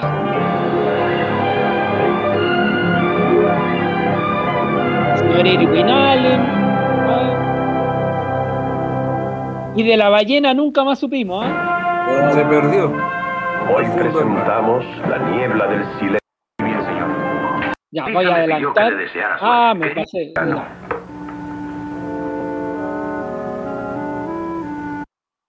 Ya, vamos con la otra serie al tiro. Buenos días. Buenos días. Buenos días, general. ¿Cómo se siente, Tony?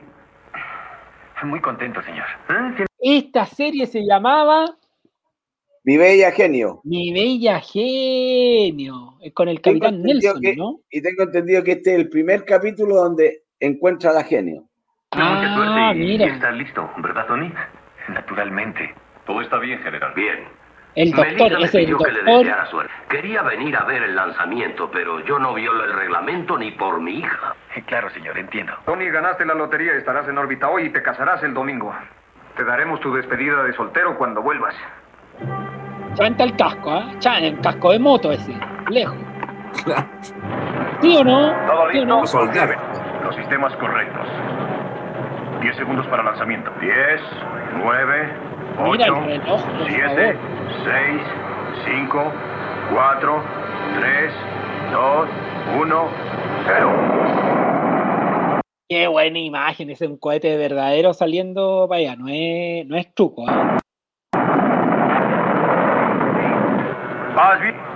Así, muchacho. Eso es. Vamos. Arriba. ¿Qué es lo que pasa? La última etapa falló, señor. No podrá mantenerse en órbita. Uh, Control a Stardust 1. Control a Stardust 1. Responda, Tony. Stardust 1 a control. Lo escucho claramente. La última etapa ha fracasado. Tendremos que hacerte bajar. ¿Preparado? Soy el general Stoneman. Es una emergencia. Stardust 1 va a descender. Avisen a la séptima flota. la séptima flota, weón. Y ahí cayó en una isla el capitán Nelson. Sí.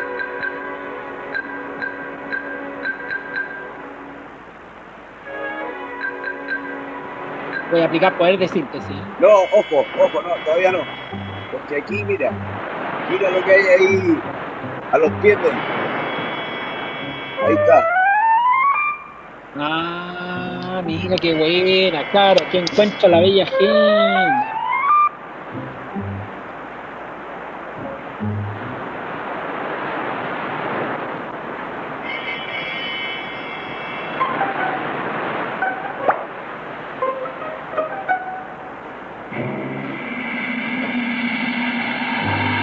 Buen efecto, ah, buen efecto, buen efecto.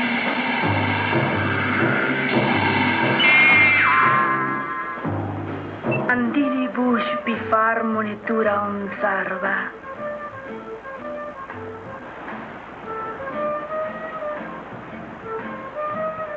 Ah. Osado para la época. Osado, claro.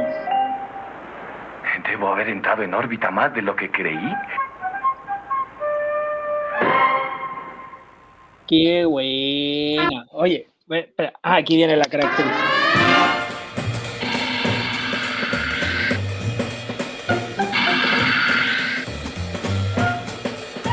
Es la música, ¿eh? ¿Sí? Me la cambiaron. Sí, esta es la versión gringa. Esta es la versión gringa de, de, la, de la. No era la música que llegó aquí, por lo menos.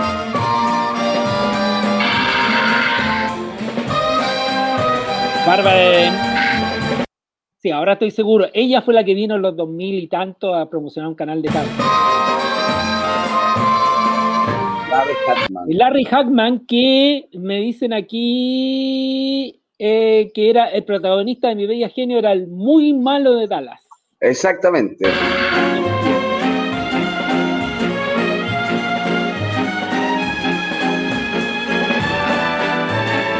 Lo que nunca supieron es que la Bella Genio era una espía rusa. Mira, qué buen, buen gato.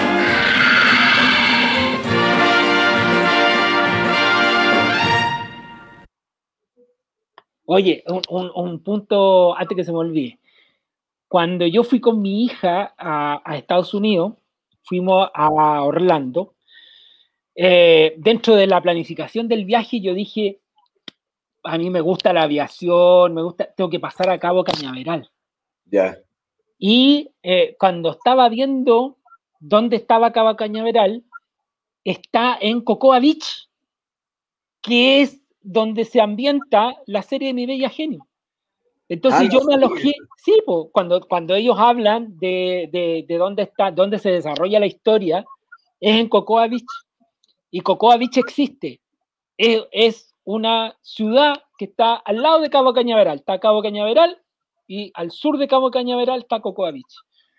Entonces, para mí era como, yo le decía a mi hija, nos quedamos en un hotel de Cocoa Beach, para mí era como estar en casi en una película, ¿no? Porque eh, habían algunos edificios ambientados en la década de los 60, de los 70, había un muelle precioso y bueno, visitar, visitar Cabo Cañaveral es algo imperdible, o sea, estar en la base de lanzamiento, incluso asistimos al lanzamiento de un cohete, entonces estar ahí dentro, dentro de la base, tuvimos que llegar a las 5 de la mañana a la, a la base y de ahí cumplir todo un, todo un protocolo de seguridad hasta llegar a la zona de espectadores de eh, Cabo Cañaveral para ver el lanzamiento de un cohete como a las 7 y media, 8 de la mañana era.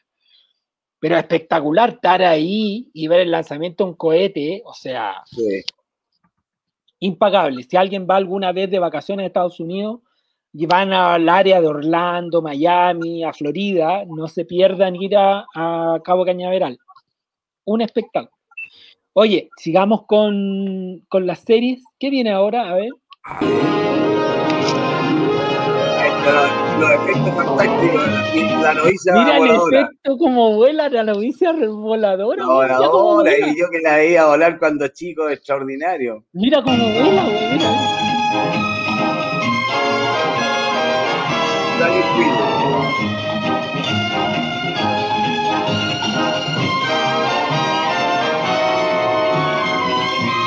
Oye, un croma de primer nivel, ¿ah? pero ahí, ahí estaba volando, de haber estado volando con cable escondido en Con alguna parte. cable, ¿no? pero sí, Sí. la- la- el gallo que manejaba los cables no era muy-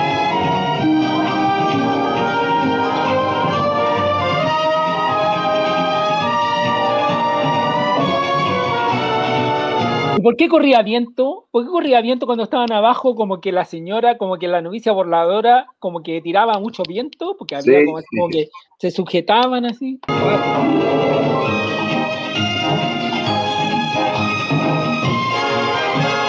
Alejandro Rey, a lo mejor es el tío de Luis Miguel. Luis Miguel no era el papá, era Luisito Rey. Y este Alejandro Rey, a lo mejor es tío. ¿eh?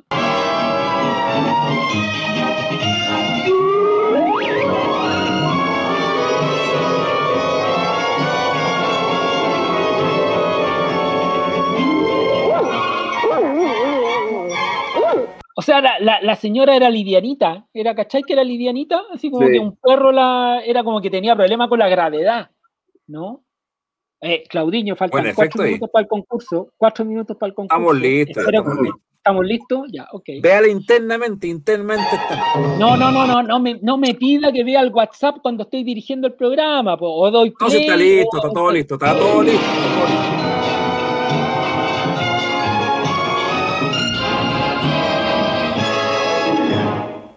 Ya, aquí creo que no puse ninguna. Este es el convento de Santanco, en San Juan, Puerto Rico. ¿En Puerto Rico? hace una semana éramos una orden como cualquier otra. Y seguiría siéndolo de no haber llegado a Sorbertrill.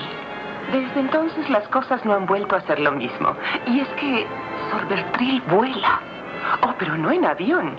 Resulta que solo pesa 40 kilos y simplemente vuela. Infortunadamente, su primer aterrizaje no fue tan feliz como el despegue, pero algunos días después, una mañana tranquila, muy temprano, cuando el viento era favorable, el espíritu de aventura de Sorbertrill tuvo más suerte y ella se elevó por los aires una vez más.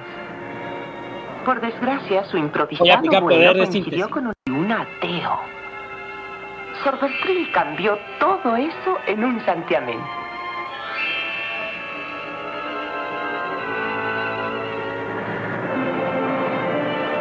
¡Guau! ese efecto estuvo bueno.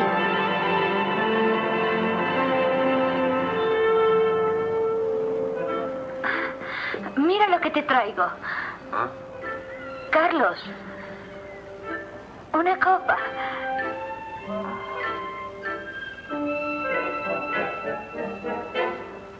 Ah. si no la querías, solo tenías que decir no. ¿Qué?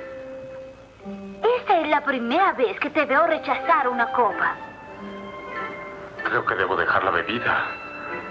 Sí, está viendo alucinaciones, está viendo una, una monja volar. lograr su primera conversión.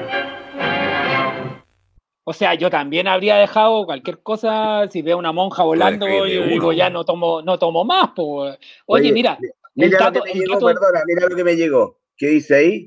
Espérame, espérame, espérame. Te voy a poner en pantalla porque no. Camino al cielo. Y me lo manda NetGo. Mira, Estamos está. hablando de la serie de Michael Landon. Y está ahí, está ahí, está en NetGo. NetGo me la, me, la, manda en este minuto NetGo. Oye, Mitsuo dice: Alejandro Rey era argentino. Murió muy joven, a los 57 de cáncer al pulmón. Mira, buen dato. Buen dato. Ya, oye, una 29, vamos al concurso, ¿les parece? Oye, paréntesis, la maca se nos fue porque no se sentía muy bien, así que por eso desapareció de pantalla en algún minuto. ¿ah? Saludos, maca, besos. Pero ella está, ahí acompañándonos virtualmente. Ya, ¿cuál es la pregunta para el concurso del día de hoy? Vamos a la pregunta y la pausa, ¿o no?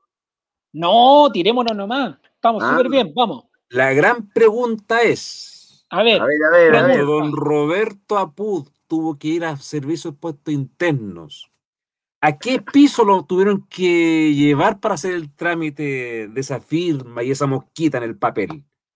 ¿A qué piso tuvieron que llevarlo? y sentarse ahí.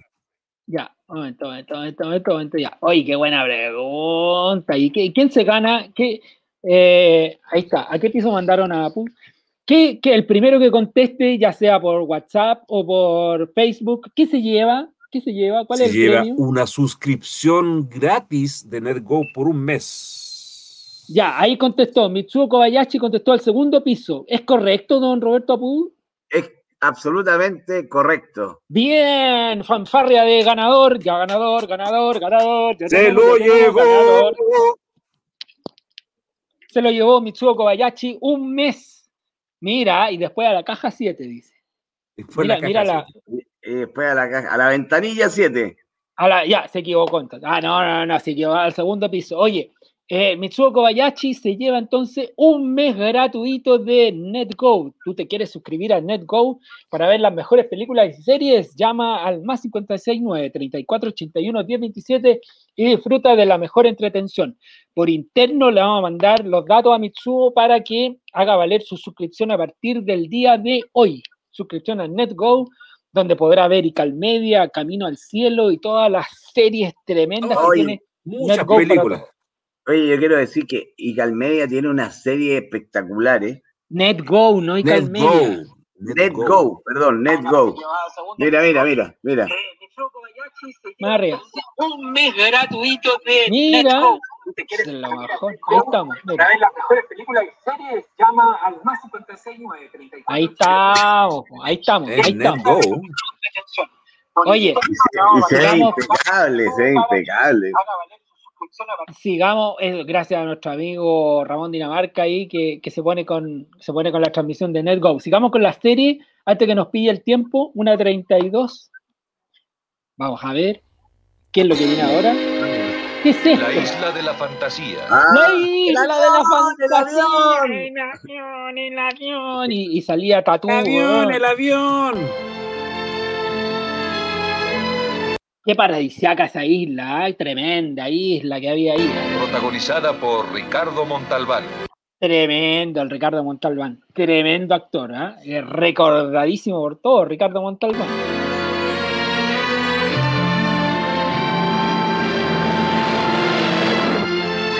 Ahora, no, no estaba tan lejos la isla del continente, porque ese avión chiquitito no podía cubrir grandes distancias. O sea, va- vamos sacando conclusiones. ¿A cuántos kilómetros estaba la isla del continente? No estaba tan lejos. Un avión a motor ahí. Estrellas invitadas Bill Bixby, Bill Bixby no era el, el hombre, el, el Hulk, ¿no? No, no, no, no. Oh, ¿No era Bill Bixby? No. no, no, ver.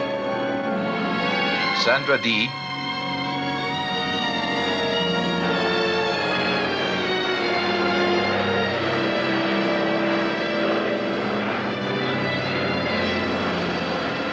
avión! ¡El avión! Pero sí, esta no es la traducción original, ¿ah? Yo creo. No sé. Eh, No, porque era como es- el avión. Sí. Yo creo que eso es parte del mito. Yo creo que después uno lo, lo imitaba de esa forma, así, el avión, el avión, pero yo creo que era así. Voy a buscar para la próxima semana, para la próxima semana voy a buscar otra traducción. Y yo te aseguro que otra voz. Peter Lawford, Carol Lindley, Hugh O'Brien,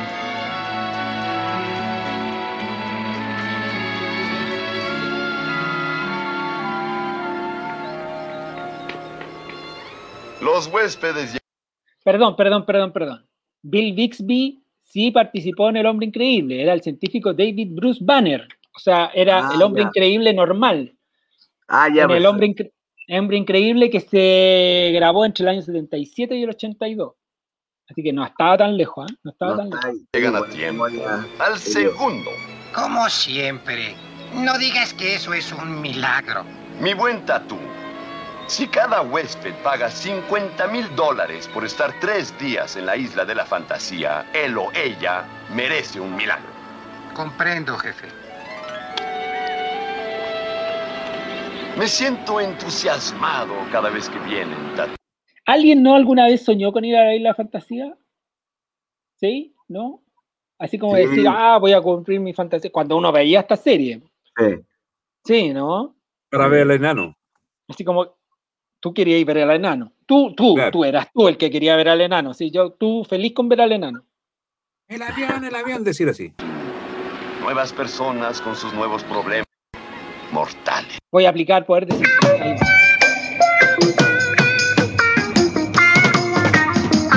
Come and knock on our door. ¿De qué serie es esta? ¿Cómo no van a, cómo no van a Miami saber, Vice. No, tres son compañía, ¿cómo es? Tres son multitud. We've been waiting for you. Where the kisses are hers and hers and his. Three's company too. El recordado John Ritter. ¿Quién no se acuerda de John Ritter? no? Come and dance on our floor. Come and dance on our floor. Take a step that is new. Take a step that is new. Y Susan Somers. O sea, era como John Ritter y Susan Somers. O sea, eran como las dos figuras. La morena del medio era como que pasaba inadvertida, pero aquí era como ella y el, y el tipo. Que aquí hubo un remake en la televisión chilena, ¿se acuerdan? ¿Ya? Ese sí. que lo, sí. lo hizo la, la Javiera Acevedo, hacía el papel de la Susan Somers. Ah, no me acuerdo. We've a lovable space that needs your face, Three's Company too. You'll see that life is a ball again, laughter is calling for you. Ese, viej- ese viejito también salía en varias, varias series y películas. ¿eh? Sí, este, este Mira, era aquí- famosísimo este. Dice, eh, Twitter, eh, Twitter se hizo famoso por el condón fosforescente. Dice Mitsuo. Ritter. Ritter, no Twitter. Ritter. Down at our rendezvous. Down at our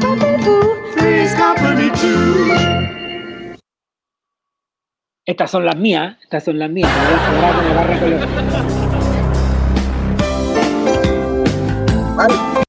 Alf, po, weón. Alf. ¿Quién no se acuerda de Alf?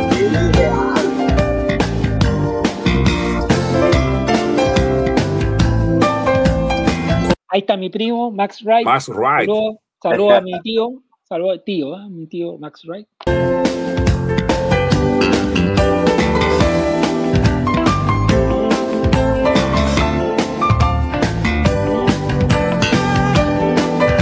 Era buena la magia que creaba esta serie, ¿ah? Uno como que se imaginaba en realidad que, que era, el, que era el monito, ¿o no? Sí.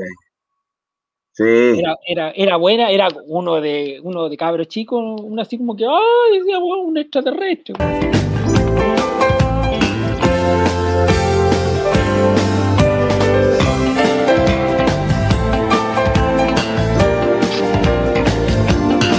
Y le gustaba comer gato, ¿te acordáis? Le gustaban Sí. los gatos, güey.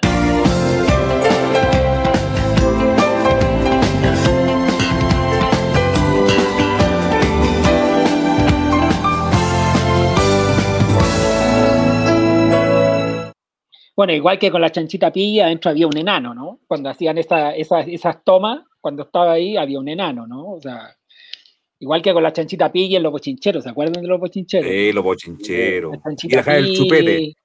Y la deja el chupete, todo el rollo. Ya, oye, eh, Tres son Multitud dice que era un remake de una serie inglesa. Eh, la Maquita dice, eh, a mí me gustaba mucho la serie española Verano Azul.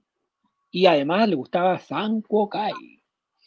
Eh, Juan Pablo Flores, ¿ah? dice Tres son Multitud es un remake de una serie inglesa.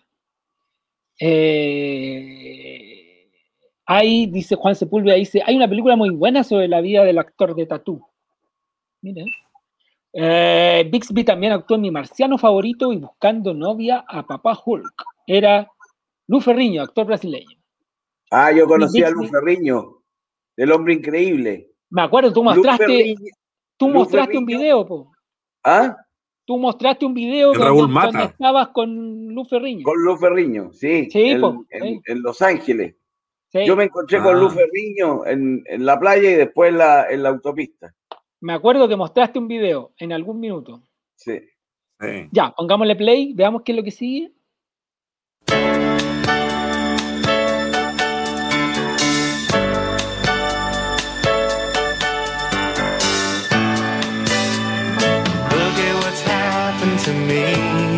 No, no, no.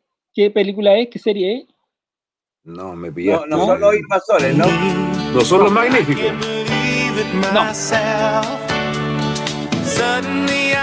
El superhéroe americano. Ah, el superhéroe. No me acordaba. También, Canal 13 lo transmitía. Le damos poder de 5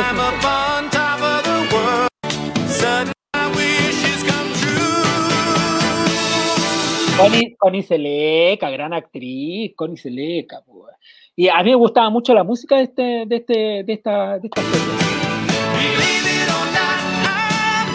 Sí. Ah. Stephen J. Cannell, otro de los grandes productores de serie gringa. El responsable de los grandes éxitos de la serie gringa, Stephen J. Claro. Cannell. Si ustedes se fijan, hay muchísimas series gringas que el productor ejecutivo es este caballero.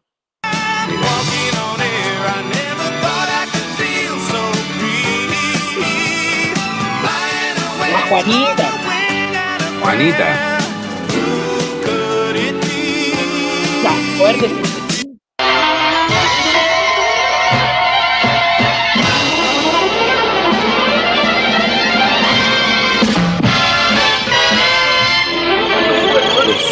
Supersónico. Aquí estos gallos, yo el otro día vi un artículo bastante serio en algún que esta serie se adelantó al tiempo, pero totalmente. Totalmente. ¿Se acuerdan que metían la comida así en un, en, un como microondas y les salía la comida hecha y todo el rollo? Tal cual sí, uno lo hace. Sí, sí. Meet George Jetson. His boy Elroy.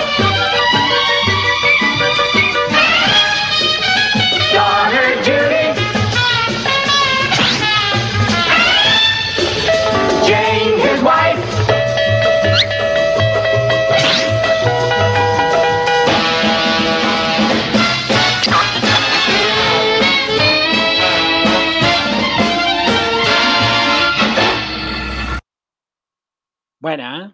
Buena serie. Qué bonito. Eh, A mí, si hay una ciudad gringa que me gustaría conocer y que no conozco, San Francisco. Me encantaría conocer San Francisco. ¿Por qué? Porque la- uno cuando era chico veía las calles de San Francisco. Esa es la costa oeste, la costa este. O al revés. The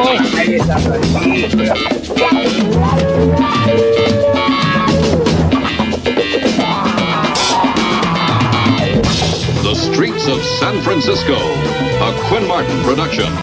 Queen Martin Production, weón, no es menor. Una producción de Queen Martin.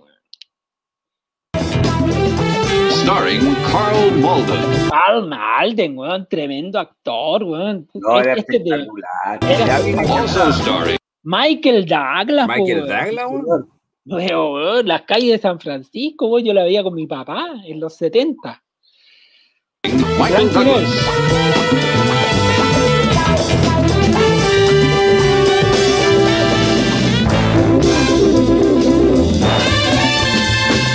With guest star Michael Burns.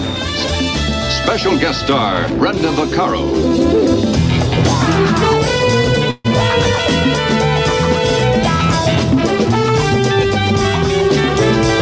Tonight's episode, Act of Duty. Oye, tal cual lo que dice aquí Mitsua, esas series tenían capítulo y epílogo, ¿se acuerdan? Sí, Era sí, como- claro sí.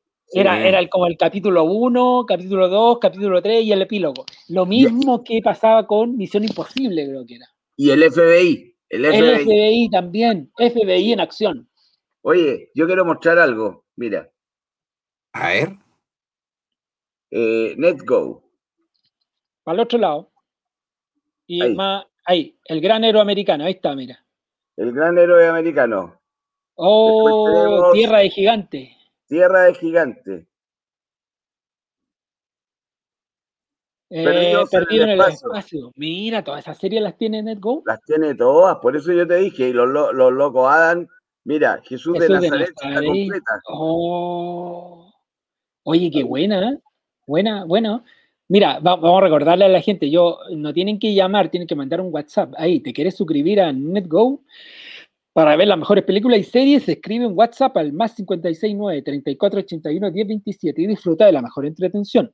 No sé cómo está el. Pregúntale a nuestro amigo Dinamarca cómo está la mensualidad, por favor, Claudinho. Pero tienes que mandar un WhatsApp al más 569 3481 1027. ¿Qué más tenemos? El rey de la risa, ¿quién era? Al otro lado. Benny Hill. po. Oh, tiene Benny Hill. Oye, tiene Benny. Oh, Tiene me que- una lo que te decía, tiene, ¿se acuerdan de los Thunderbirds? Claro. Ya, las marionetas esas espectaculares. Ah, mira, mira, mira, mira, mira, mira, por aquí la tengo. Espérame, voy a hacer poder de síntesis. Sí, pues Penélope y todo eso. También está.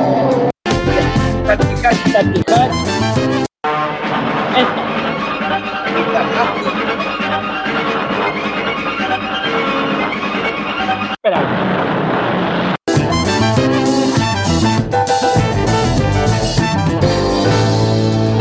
mi nuevo deber está ahí y pegadito vienen los Thunderbird.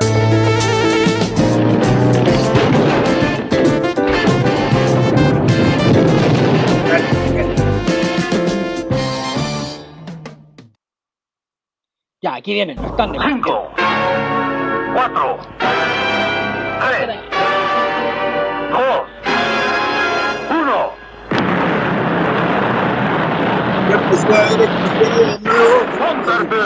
En NetGo. Y ¿Sí? los locos, ah, y los locos hagan que está la serie completa en español, la que, la que daban en, en Canal 13, me parece que era. Yo me entretengo mucho con los A locos. ver, ah. a ver, momento. Estos eran los monos que se le veían los hilos. Tú veías los hilos, sí. de, las marionetas. Pero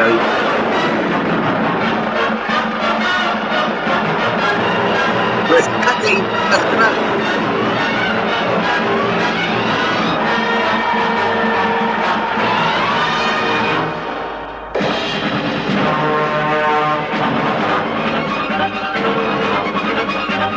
¿Qué año dice ahí? 1954.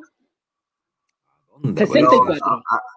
1964, LX64. 1964, para que Ah, romano. 1964, Piloto del Thunderbird 1, Scott Drake. Operador de la estación del espacio, John Drake. Piloto del Thunderbird 2, Virgil Drake. Yo no caché, esta, estos eran millonarios, ¿no? ¿Se acuerdan o no? Esta era una, era una familia de millonarios que rescataban y salvaban al mundo. Oye, me sigue mandando. Di- Dile, dile a Ramón, dile a Ramón que no mande tanto WhatsApp porque me, me golpetean aquí en la oreja. Espérame, aquí- espérame. Acuanauta del Thunderbird 4, Gordon Drake. Astronauta del Thunderbird 3, Alan Drake. El genio Brain. Lady Penelope. ¿Cómo se llamaba el chofer de Penélope? ¿Cómo Ah, se no llamaba el tengo chofer de idea. Penélope? No me acuerdo, ¿cómo se llama? Pe- eh, eh, Parker. Parque. Parker.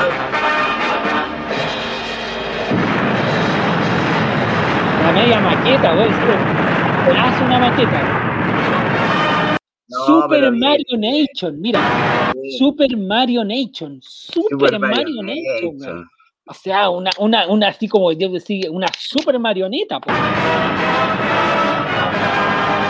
Está muy bien. Est- Esta serie de marionetas está muy bien hecha. Esta ya la. eh, mira, aquí está con. Aquí, aquí hay otra presentación, creo. El audio, el audio.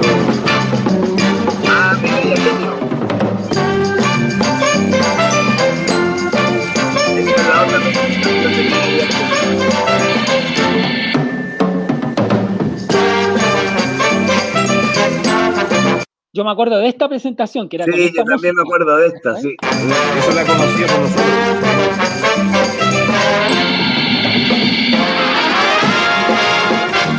Voy a aplicar poder de síntesis. ¿eh? Sí. Tere. ATAMS. Esto era, esto era el hombre nuclear, la que viene ahora. Creo. ¿Los instrumentos están en orden? ¿Cambio? Los instrumentos están en orden, control. Cambio. El hombre nuclear. Cohete, cambio. Enterado, control. Cambio. Presión y velocidad normales. Con la actuación estelar de Lee Majors. Lee Mayors, po, weón, tremendo, weón. Era, era, este vino a Chile también, ¿no? Eh, parece que vino Lee Mayors. Vino, vino, vino al Vamos a ver, parece. ¿no? Aceleración, cambio. Aumentaré velocidad a Mach 3. Cambio. Control de tierra, tengo problemas. No responden los mandos. Y Richard Anderson. Richard Anderson, que también salió en varias series de. En un organismo cibernético. Poderoso. Superdotado. Los magníficos pide todavía este.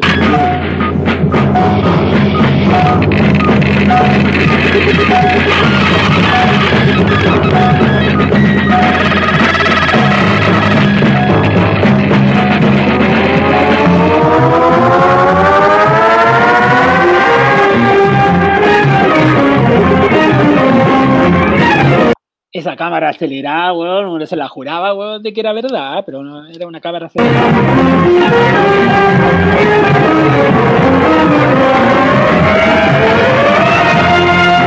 El hombre nuclear. Y, y seguido, y, y, al ladito del hombre nuclear. Siguiente información es clasificada como ultra secreta. Jamie Summers, sexo femenino, edad 28 años, empleo anterior tenista profesional, empleo actual maestra de escuela.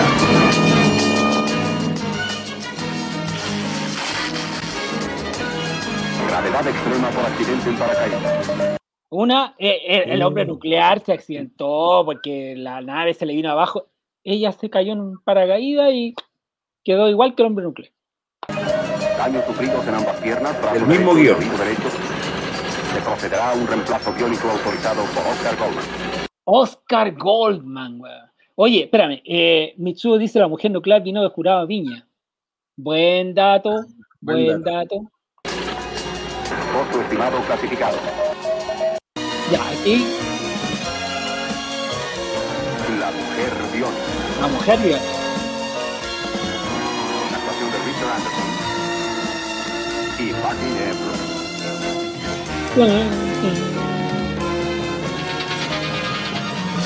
Ese sonido, bueno, el quedó como ya para la historia como algo nuclear, ¿no? Como algo así como imposible. Superpoderes. Claro, de superpoder. O sea, el gallo que inventó el hoy día debería estar forrado en plata. El gallo que inventó el efecto es el. ¿Qué viene ahora? A ver. A ver.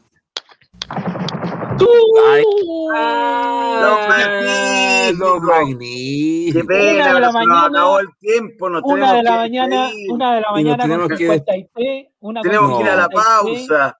Tenemos que ir a la pausa de Editorial Digital. Vamos y volvemos.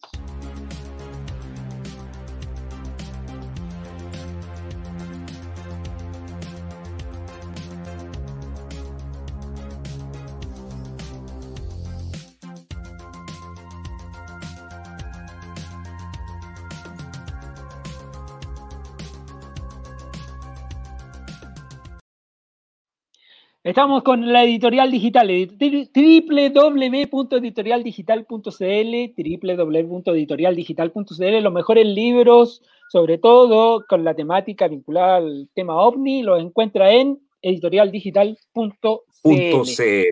Saludos también para nuestra querida Radio Simpatía 106.5 FM de Peñaflor, Talagante y Padre Hurtado.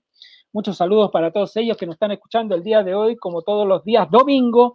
eh, Radio Simpatía 106.5 FM de Peñaflor, Talagante y Padre Hurtado. Y si mencionamos Peñaflor, tenemos que mencionar también a la pastelería Cositas Dulces. Lo esperamos en 14 de julio, esquina Salvador Silva, en Peñaflor. Ah, Yo algo eso. más, algo más tenía que comentarle. Espérame un minuto que tengo anotado aquí. Eh, Radio Simpatía, ok. NetGo, ya estamos. Y la pastelería, ya. Eso era lo que teníamos que ver, porque yo tengo que tener una pauta aquí. Eh, y NetGo, vamos con el. Aquí está. ¿Te quieres suscribir a NetGo para ver las mejores películas y series? Escribe en WhatsApp al más 569 34 81 10 27 más 569 34 81 10 27 y disfruta de la mejor entretención. Como lo está viendo, nos está mostrando en este minuto Roberto, ahí está, Capitán Futuro, Popeye, ¿qué más tenemos? Los autos Los locos. autos locos. Este era el.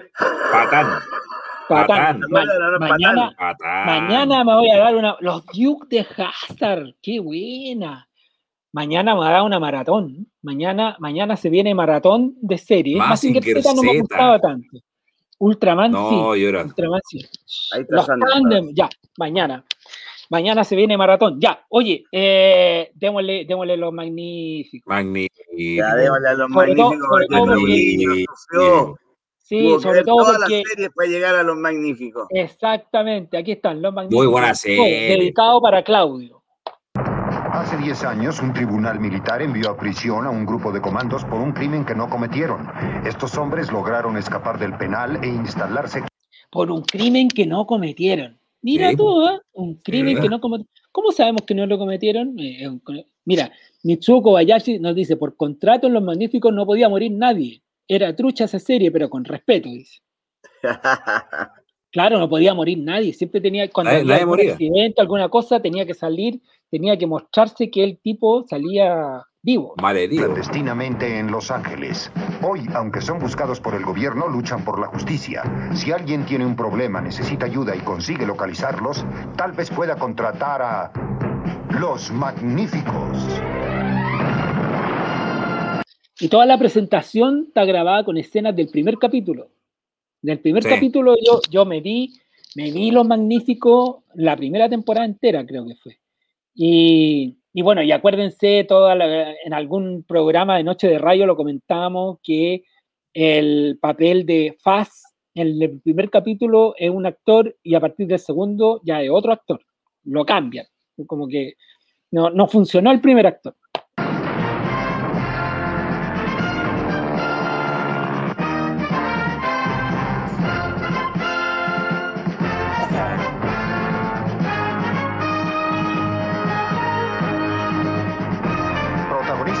George Pepper como John Aníbal Smith.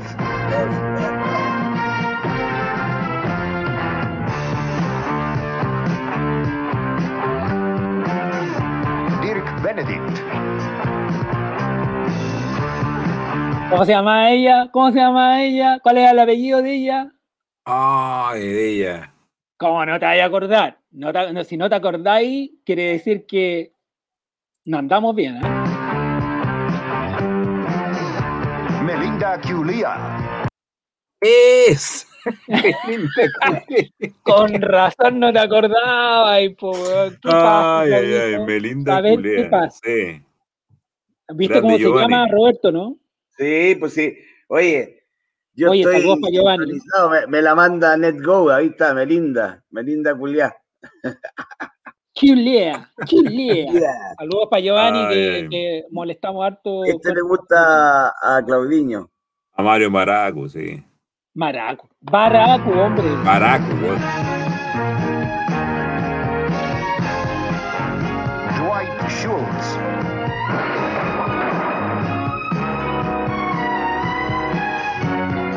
Y el señor T como Mario Baracus.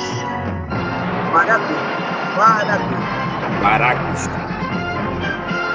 Mira, productor creado por Stephen J. Cannell. Sí.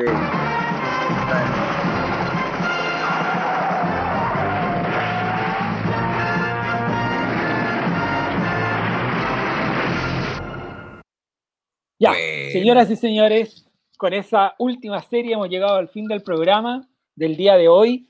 Eh, don Roberto, palabras finales, por favor.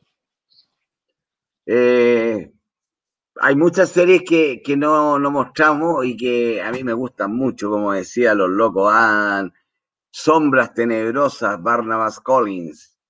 Eh, bueno, hay tan, tantas series, habían tantas cosas entretenidas en, en esa época. Bueno, hoy día son todas la tecnología, los juegos, lo espacial, hoy día como que todas las películas son como de robots y, los pájaros gigantes, como Avatar y, y cosas por el estilo. Ha, ha cambiado un poco el... Antes eran como más, más familiares, más hogareñas, más sencillas, ¿no? Y con unos trucos que hoy día nos dan risa. Oye, eh, vamos a hacer una segunda pata de, de la serie. Nos quedan todavía algunas series por revisar, así que nos queda Dallas, Dinastía, ¿se acuerdan? Dallas, muchas Dinastía. Sí. Nos quedan varias series todavía por recorrer, así que yo creo que la próxima semana vamos a hacer una segunda patita de, de la serie. Don Claudiño, por favor. Nada, solamente agradecer un programa súper entretenido el día de hoy. Y sí, eh, como bien decía Julio, un, un saludo al cielo a, a nuestro queridísimo Cristian Cuturrufo que nos dejó. Así que todas las personas que están padeciendo esta maldita enfermedad, que se recuperen y cuídense, porque esto no, no, no está pasando. Hay que cuidarse mucho. Hay que cuidarse mucho. Oye, eh, sí, yo creo que el principal mensaje que entregamos hoy día es cuidarse. Cuidarse, vacunarse, cuidarse bastante. Eh, no exponerse innecesariamente. Si usted no tiene que salir, si no es obligatorio que vaya a un lugar, si no es obligatorio que vaya a comprar, no se vaya a meter al centro, no se vaya a meter a zonas que están con cuarentena, como el centro de Santiago. En fin, cuídese, eh, quiérase, quiérase y quiera a sus semejantes. O sea, eh, no solamente hágalo por usted, para que no se contagie usted, sino que hágalo también para que no contagie a su familia, a sus hijos, a sus abuelos, a sus padres, en fin. El mensaje va para allá, cuidarse mucho y, sobre todo eh, eh, mirar al resto. O sea, no hacerlo por uno solo, sino que también por el resto. Yo creo que ese es el principal mensaje que tenemos que dejar el día de hoy. Y como el programa está dedicado a Cristian Cuturrufo, nos vamos a despedir con una grabación eh, de Cuturrufo eh, en el Club de Jazz de La Serena, si es que no me equivoco. Así es que eso sería todo por el programa del día de hoy. No se pierdan esta grabación de Cuturrufo y nos vemos eh, la próxima semana. No se olviden de todos los programas que tenemos en la semana. Tenemos el lunes Deportes X a las 20 horas, martes Hablemos del Ex a las 20 horas, miércoles Apasionados por la Hípica también a las 20 horas. Eh, a las 22 horas los miércoles eh, al toque con los monos. Los jueves tenemos Full Metal Jacket a las 20 horas y los viernes también Deportes X a las 20 horas. No se pierdan todos los programas que tenemos en la parrilla de Ical Media y en el Facebook de la radio de los monos con navaja. Sería todo. Aquí está Cuto Rufo. Nos vemos la próxima semana.